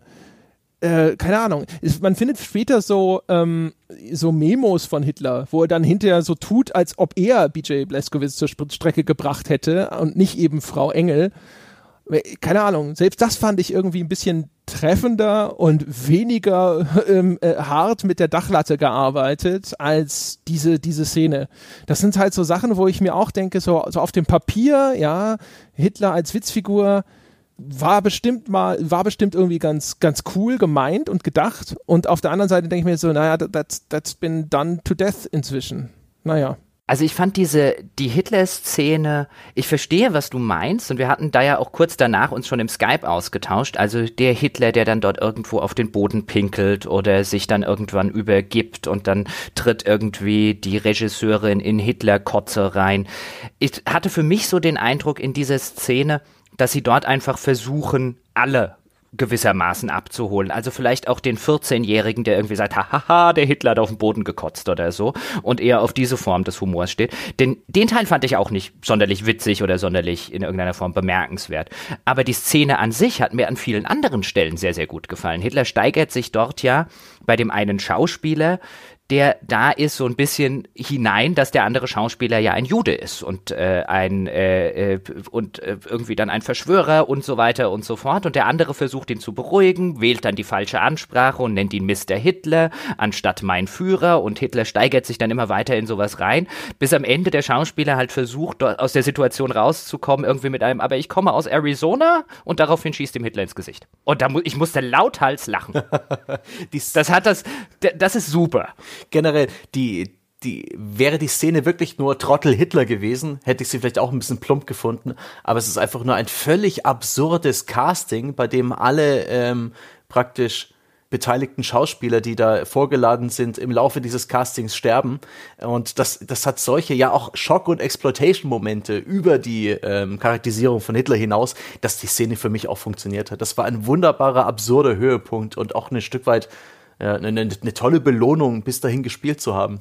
Falls es übrigens jemand interessiert, nur der Vollständigkeit halber, in der deutschen Version ist Hitler auch drin, heißt dort aber Herr Heile, besitzt kein Bärtchen, also sie haben einfach das Oberlippenbärtchen weggenommen und wird gefälligst mit mein Kanzler angesprochen. Das nur kurz zur Erklärung. Na sauber. Ja, keine Ahnung. Für mich war das halt, ich hatte das Gefühl, wie auch viel des Spiels, scheint mir halt getragen von so einem Fuck you Nazis äh, Vibe, ja. Not that there's anything wrong with that. Ähm, also nur zu. Ähm, aber das war, also ich hatte das Gefühl eher, dass es darum geht, so, keine Ahnung, als würden so die Entwickler sagen, so, hier, ihr, ihr Nazi-Fucker da draußen, schaut mal, ja, wir, wie wir euren, euren Nazi-Gott hier entwürdigen, ja, wie wir ihn als, als lächerlichen, alten, debilen, pissenden, kotzenden, ätzenden Typen darstellen.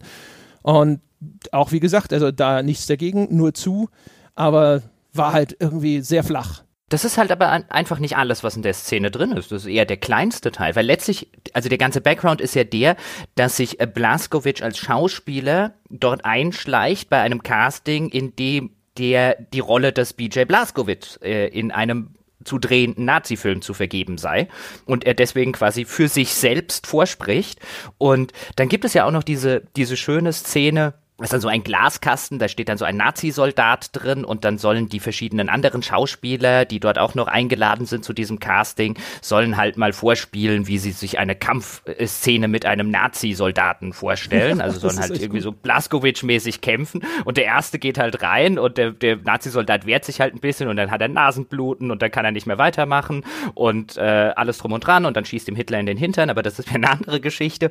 Und dann gehst du da halt als Blaskowitz rein und das Spiel gibt dir in dem Moment Moment, es war eigentlich nur ein Quicktime-Event, aber durchaus die Möglichkeit, selber einzugreifen, Maustaste drücken und dann nimmt halt Blaskowitsch, der Soldat, das Gewehr ab, schießt ihm ins Gesicht und draußen Hitler freut sich wie ein Schnitzel. Das ist mein Schauspieler, genau der soll Blaskowitsch spielen. Ist eine wunderbar absurde Szene, auch abseits von Hitler kotzt und Hitler pisst. Ja, also wie gesagt, also die, nicht die ganze Szene ist gemeint, aber diese, diese Hitler-Darstellung, weiß ich nicht. Und das ist halt auch wieder so ein Fall, ne?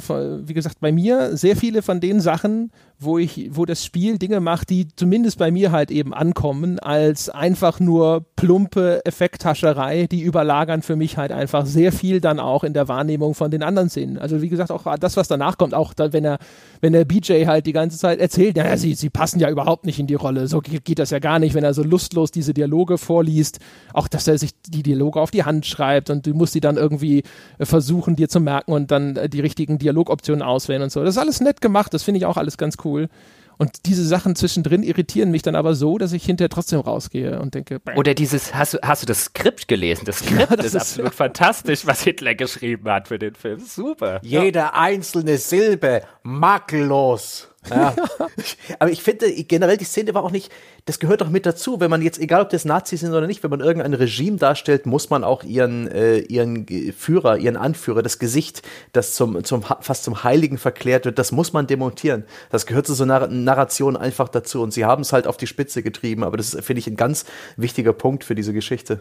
Und es ist auch gleich mit äh, in einem Atemzug mit dieser ganzen Selbstdarstellung, mit der Propaganda.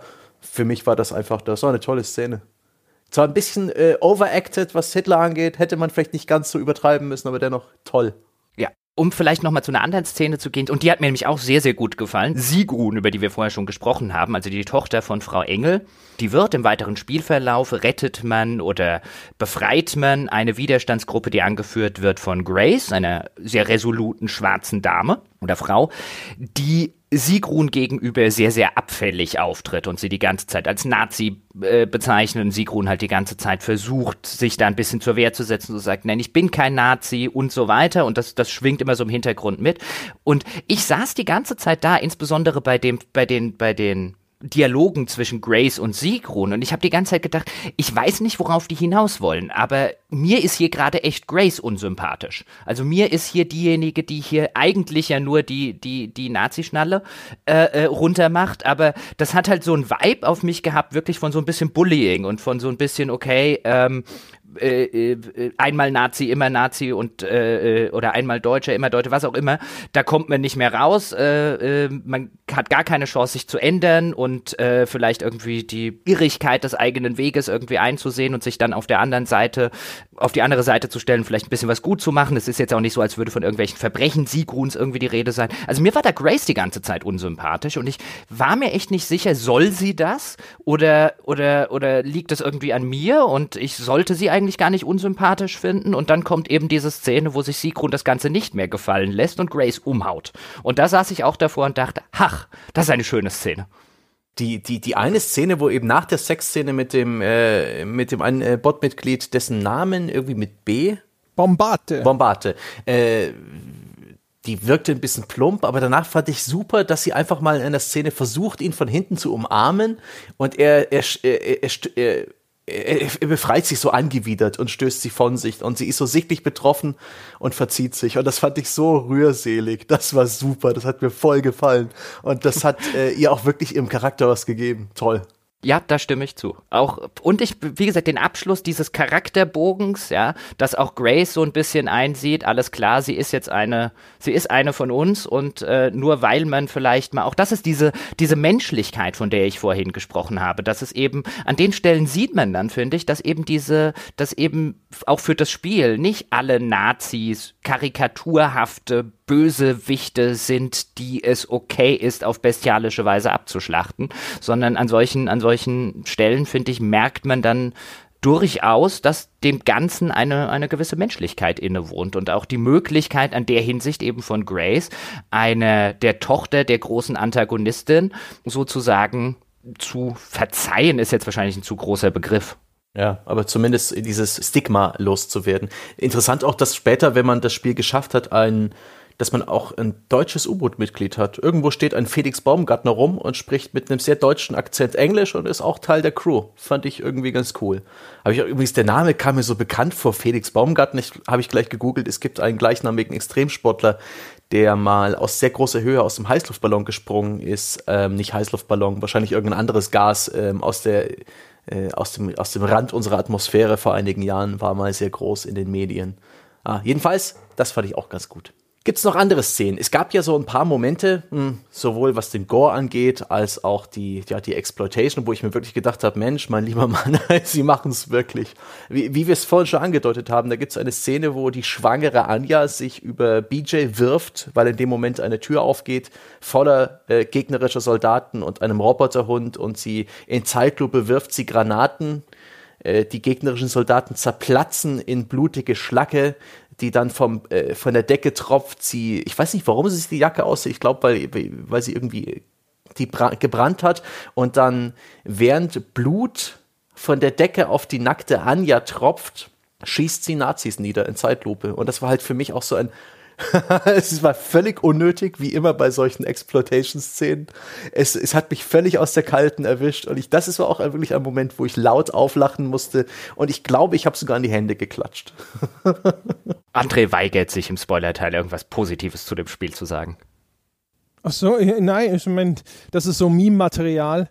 Es ist eine, eine, eine, eine, geil inszenierte, ikonische Szene, aber Gott, es tut mir leid, dass ich das so zynisch über dieses Spiel denke, aber ich habe das Gefühl, dass es so ein, da ist halt auch nochmal so eine Female Empowerment Szene nochmal reingeschmissen, Und ja, Anja ist die ganze Zeit eine kompetente Frau. Ja, sie ist die ganze Zeit schon so ein bisschen auch aktiv mit dabei, aber sie ist schon sehr weit im Hintergrund. Und dann schmeißen sie sie da auf einmal mit dieser ikonischen Szene nochmal rein.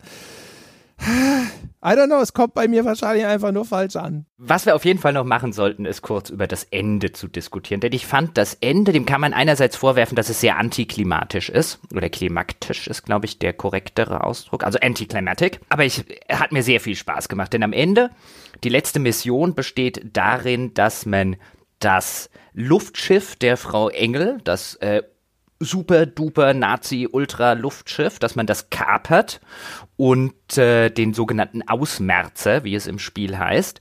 Und ganz am Schluss und da gibt es dann auch eine Endschlacht, die findet allerdings nicht gegen jetzt Frau Engel statt in Form, was weiß ich, die sich jetzt irgendwelche äh, super duper Nazi-Technik, Monsterrüstungen oder sowas angezogen hat, sondern gegen relativ normale Gegner und äh, natürlich auch so ein paar Heavy-Gegner dabei, aber die eigentliche Endschlacht ist relativ unspektakulär.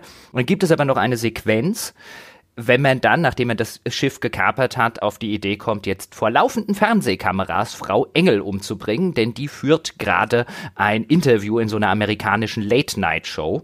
Und das ist ganz nett inszeniert. Dann kommt der ganze Trupp dort rein, in den, erstmal in den Aufnahmebereich, in das Studio, äh, hinter den Kulissen, wo die Regie und so weiter sitzt und ähm, sagt, hier, ihr bleibt jetzt auf Sendung, egal was jetzt im Folgenden passiert. Und dann kannst du als BJ so ein bisschen durchs Studio laufen, so oben so einen Catwalk entlang, bis du halt zu Frau Engel kommst, die im Hintergrund die ganze Zeit ein Interview dem amerikanischen Showmaster darüber gibt, wie sie dich zur Strecke gebracht hat, weil sie denkt, du bist tot.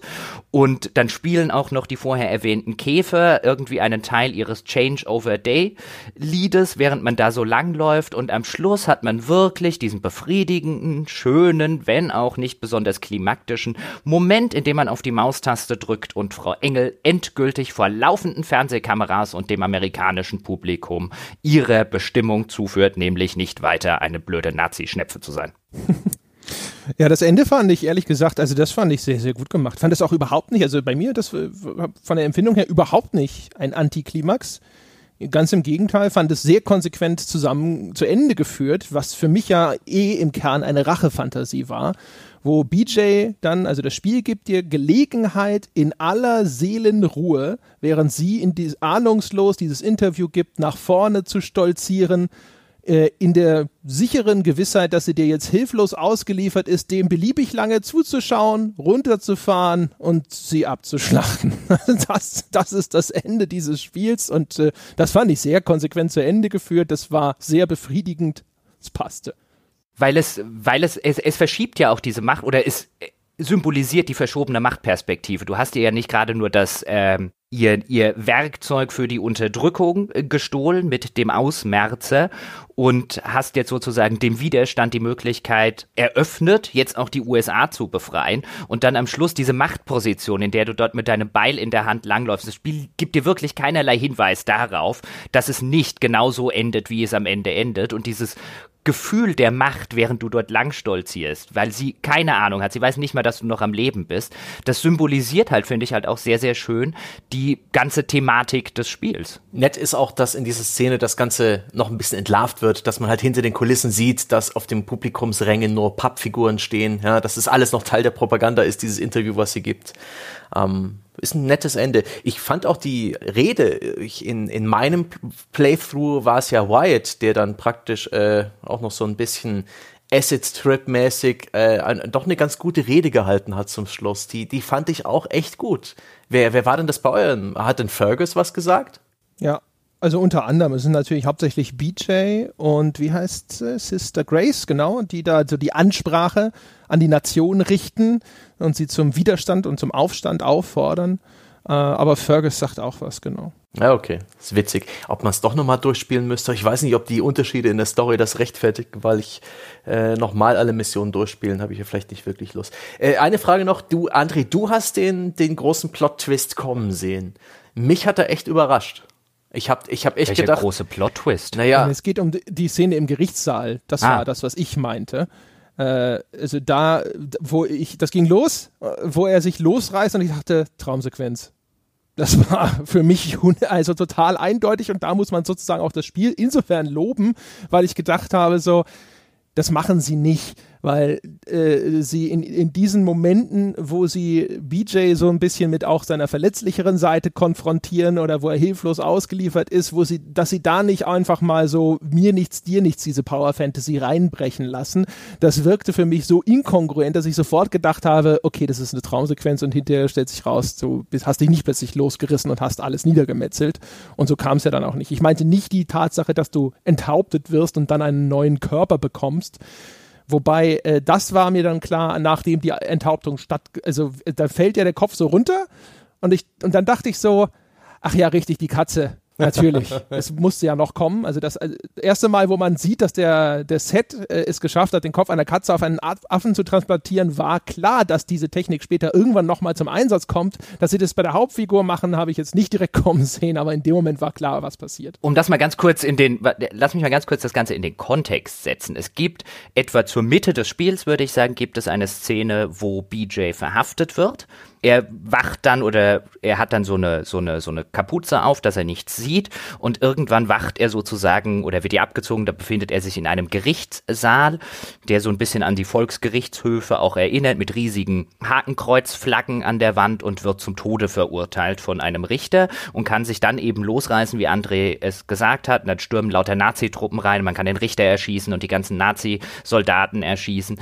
Da war mir auch also mir war jetzt nicht ganz klar, das ist eine Traumsequenz, aber ich äh, saß die ganze Zeit auch da und dachte, das passt irgendwie nicht so recht dazu. Das ist auch irgendwie nicht so recht glaubwürdig, dass das hier diese Gerichtsverhandlung irgendwie ist. Es sind keine Zuschauer im Saal und ähm, also mir war relativ klar, irgendwas stimmt hier nicht. Und dann, dass es eine Traumsequenz ist, ist dann relativ klar, wenn er irgendwo oben durch eine Tür geht und da sitzt dann plötzlich seine Mutter. Und ähm, das ist dann so, so diese, diese Sequenz, wo er sich so ein bisschen ja, von seiner Mutter verabschiedet und dieses ungelöste Kindheitstrauma so ein bisschen aufarbeitet. Spätestens da war es halt klar. Und was dann tatsächlich passiert, dann wird dir die Kapuze wieder abgezogen. In der nächsten Sequenz ist es, glaube ich, sogar, dass du dann umgebracht wirst von Frau Engel. Da findet dann nämlich so eine, eine Exekution vor einem gewaltigen Publikum und vor Fernsehkameras und ähm, erinnert total an irgendwelche Nazi-Aufmärsche. Auch da die Ikonografie sehr, sehr deutlich und sie enthauptet dich mit einem Schwert und dein, der Kopf fällt runter und die anderen, deine, deine Freunde vom äh, Widerstand äh, retten dann sozusagen deinen Kopf und äh, setzen ihm einem äh, Nazi-Supersoldatenkörper wieder auf. Das nur so ein bisschen als Hintergrund. Das mit der Kopfszene habe ich übrigens aus dem Grund nicht kommen sehen, weil ich die Set-Szene, über die ihr redet, verpasst habe. Ah. Die gab es bei mir nämlich nicht, denn wenn du am Anfang, das habe ich dann nochmal kurz nachgespielt, um auf Nummer sicher zu gehen, wenn du nach der Introsequenz aufwachst, bekommst du die, äh, das Missionsziel Gehe und Rede mit Set. Und Set schickt dich dann auf die, auf den Schießstand in diesem U-Boot für dein Tutorial. Ich dachte aber, ich erkunde erst das ganze U-Boot, bevor ich mit Z rede, war dann schon auf dem Schießstand und deswegen kommt diese Anfangssequenz mit der Katze, kam bei mir einfach nicht mehr. Die habe ich sozusagen übersprungen. Ja, siehst du, ja, ist ja gut. Ich meine, wenn einen sowas überrascht, ist ja eigentlich äh, im Zweifelsfalle zu bevorzugen. Äh, ja, also es war mir es war mir schon relativ klar, das Spiel ist ist äh, äh, offensichtlich noch nicht zu Ende. Es hat nicht lange genug gedauert. Irgendwie muss er doch aus der Schose wieder rauskommen, aber dann hält ja auch noch Frau Engel deinen abgetrennten Kopf in die Kameras und freut sich und lacht und so weiter. Und ich saß so wirklich davor und dachte mir, wie kommt er aus der Schose wieder? Jetzt bin ich ja mal sehr gespannt auf die Erklärung. Ich habe eine Sekunde, habe ich gedacht, okay, jetzt spielst du mit dem Sohn weiter, so wie in Gears of War. Aber so war es nicht. Richtig mutig wäre es übrigens gewesen, wenn sie gesagt hätten, jetzt spielst du halt mit Anja weiter. Hm. Ich war jedenfalls auch wunderbar dumbfounded, wie man im Englischen sagt, also verblüfft und ratlos angesichts der Exekution. Und das war schön. Das, äh, ich habe es halt nicht kommen sehen. Äh, das war dann auch relativ schnell klar im Nachgang, dass es jetzt, äh, als, als man dann gesehen hat, dass sie da irgendwie den Kopf sich geschnappt haben. Und dann, ja, dann ging es halt weiter. Ich fand es auch im, irgendwie ein ganz witziges Mittel, um ja, BJs ein Stück weit Behinderung loszuwerden. Der kommt hier praktisch aus seinem erneuten Koma äh, als sehr gebrechlicher Mann heraus, der auf so eine Exoskelett, auf so einen Poweranzug angewiesen ist, um sich überhaupt fortzubewegen, der auch während dieser ersten Spielhälfte ja wirklich praktisch an Depressionen leidet und auch nur bis zu 50 Gesundheitspunkte haben kann, dass er dann eben auch Spielmechanik anders, spielmechanisch anders aufgestellt ist mit seinem neuen Supersoldatenkörper, der auch deutlich mehr Gesundheitspunkte haben kann und sich auch ein Stück weit anders spielt dadurch. Fand ich irgendwie ganz nettes Stilmittel, aber tatsächlich gute Ideen. Sowohl seine Kinder als auch Anja hätten sehr gute Ersatzspielcharaktere äh, geboten. Vielleicht, vielleicht machen sie am dritten Teil etwas Extremeres. Also mir hat das eigentlich, also das war so eine der Szenen, die ich meinte, als ich äh, vorhin im Nichtspoiler-Teil gesagt habe. Mir hat der arme Kerl spätestens ab der Stelle wirklich leid getan. Das war so ein jetzt lass den armen Kerl doch in Frieden sterben, was der schon alles über sich hat ergehen lassen müssen im Laufe seines Lebens. Und jetzt hat er sich gerade äh, so ein bisschen damit abgefunden, dass er sterben wird und äh, ist jetzt im Reinen mit seiner Vergangenheit, ist eigentlich auch irgendwie im Reinen mit seiner, mit seiner Freundin, da ist es ja noch nicht Frau, heiraten tun sie dann am Ende in dem, in dem Fernsehstudio, beziehungsweise dort machte er dann den Antrag. Er ist eigentlich so mit sich im Reinen und jetzt haben sie seinen Kopf gerettet und transplantieren ihn jetzt auf einen Nazi-Supersoldatenkörper. Und ich fand, das hatte echt so einen gewissen tragischen Unter Unterton. Mir hat er so ein bisschen leid getan. Hm. Ist auch die Frage, ob so ein Nazi-Supersoldat ja, ob so ein, ob so ein Körper Geschlechtsteile besitzt. Wahrscheinlich für den Krieg nicht relevant, wer weiß, ja, ob er überhaupt noch. Ja, doch. Alle Beteiligten schienen sehr zufrieden. ja, er muss doch, muss doch, er, der Nazi-Supersoldatenkörper muss doch lauter kleine Nazi-Supersoldaten hier verschießen können. Hm. Wenn du weißt, was er ich meine. Er wirkt ja schon recht künstlich, dieser Körper. Also ähm, schon, schon so halb roboterhaft. Aber gut, das werden wir wahrscheinlich entweder in irgendwelchen DLCs mitbekommen, was ich nicht hoffe, weil auch die, auch nicht, nicht glaube, weil die Story relativ abgeschlossen wirkt. Und hier, hier zum Ende nochmal, das ist ein großer Kritikpunkt, wenn man sich so User-Reviews anschaut. Viele Leute klagen über äh, ein zu kurzes Spiel, was ich nicht so empfinde, und sie klagen über eine Story, die genau dann aufhört, wenn es äh, am spannendsten wird und das Spiel eigentlich losgehen sollte was ich auch absolut nicht finde. Klar, das Spiel ist, wie wir es auch vorhin ausgearbeitet haben, so ein klassischer Mittelteil, ein, ein, ein Spiel, das auf einen, definitiv auf einen Nachfolger zusteuert, ihn sozusagen vorbereitet, aber für mich war das wirklich eine runde Sache. Kann diese Kritik da nicht nachvollziehen, auch was die Spiellänge angeht, nicht.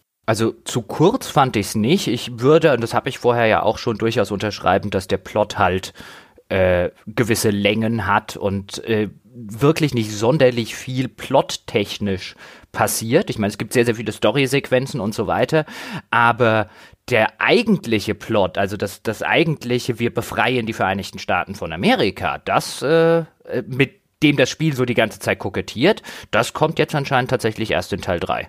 Ja, ich war froh, dass es vorbei war. oh. Dann kommen wir vielleicht zum Ende und womit kommt man besser zum Ende? Das möchte ich an der Stelle, nämlich wenn wir im Spoiler-Teil sind, noch sagen. Ich fand das sehr schön und passend, dass zu den Credits We're Not Gonna Take It läuft. So.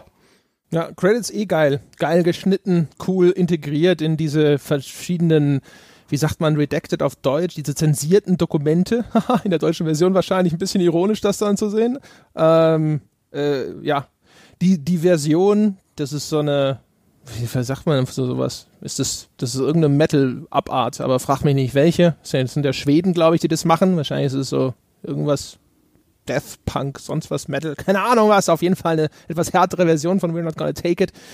Ist nicht unbedingt das, was ich auf meiner Stereoanlage laufen lassen würde, aber passt natürlich zu dem ganzen ruppigen, drastischen Spiel. Und ja, schön ausgewählt, schön gemacht alles, sehr schön von der ganzen Inszenierung und so weiter.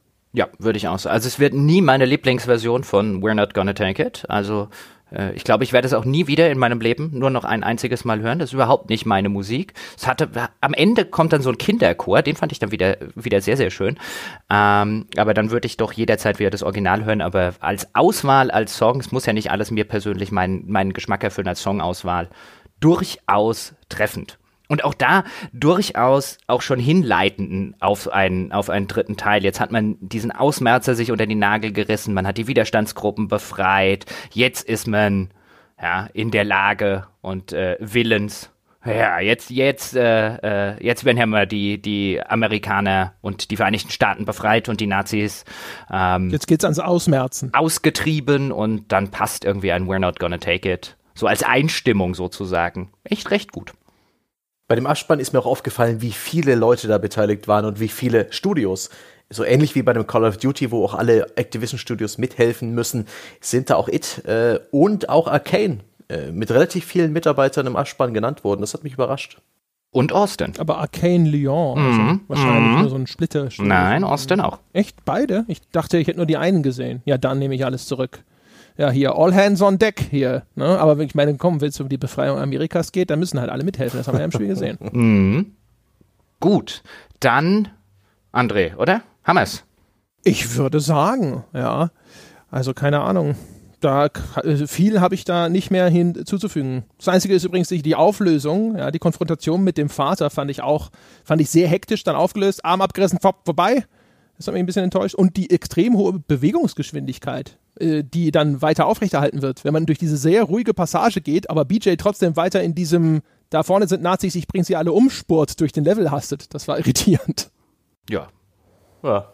Details, Details. Ja. Äh, Macht uns, wer hat, wer hat eigentlich angefangen? Ich glaube, André, du warst das. Oder, ja doch. Du hast anmoderiert, also moderiere auch ab.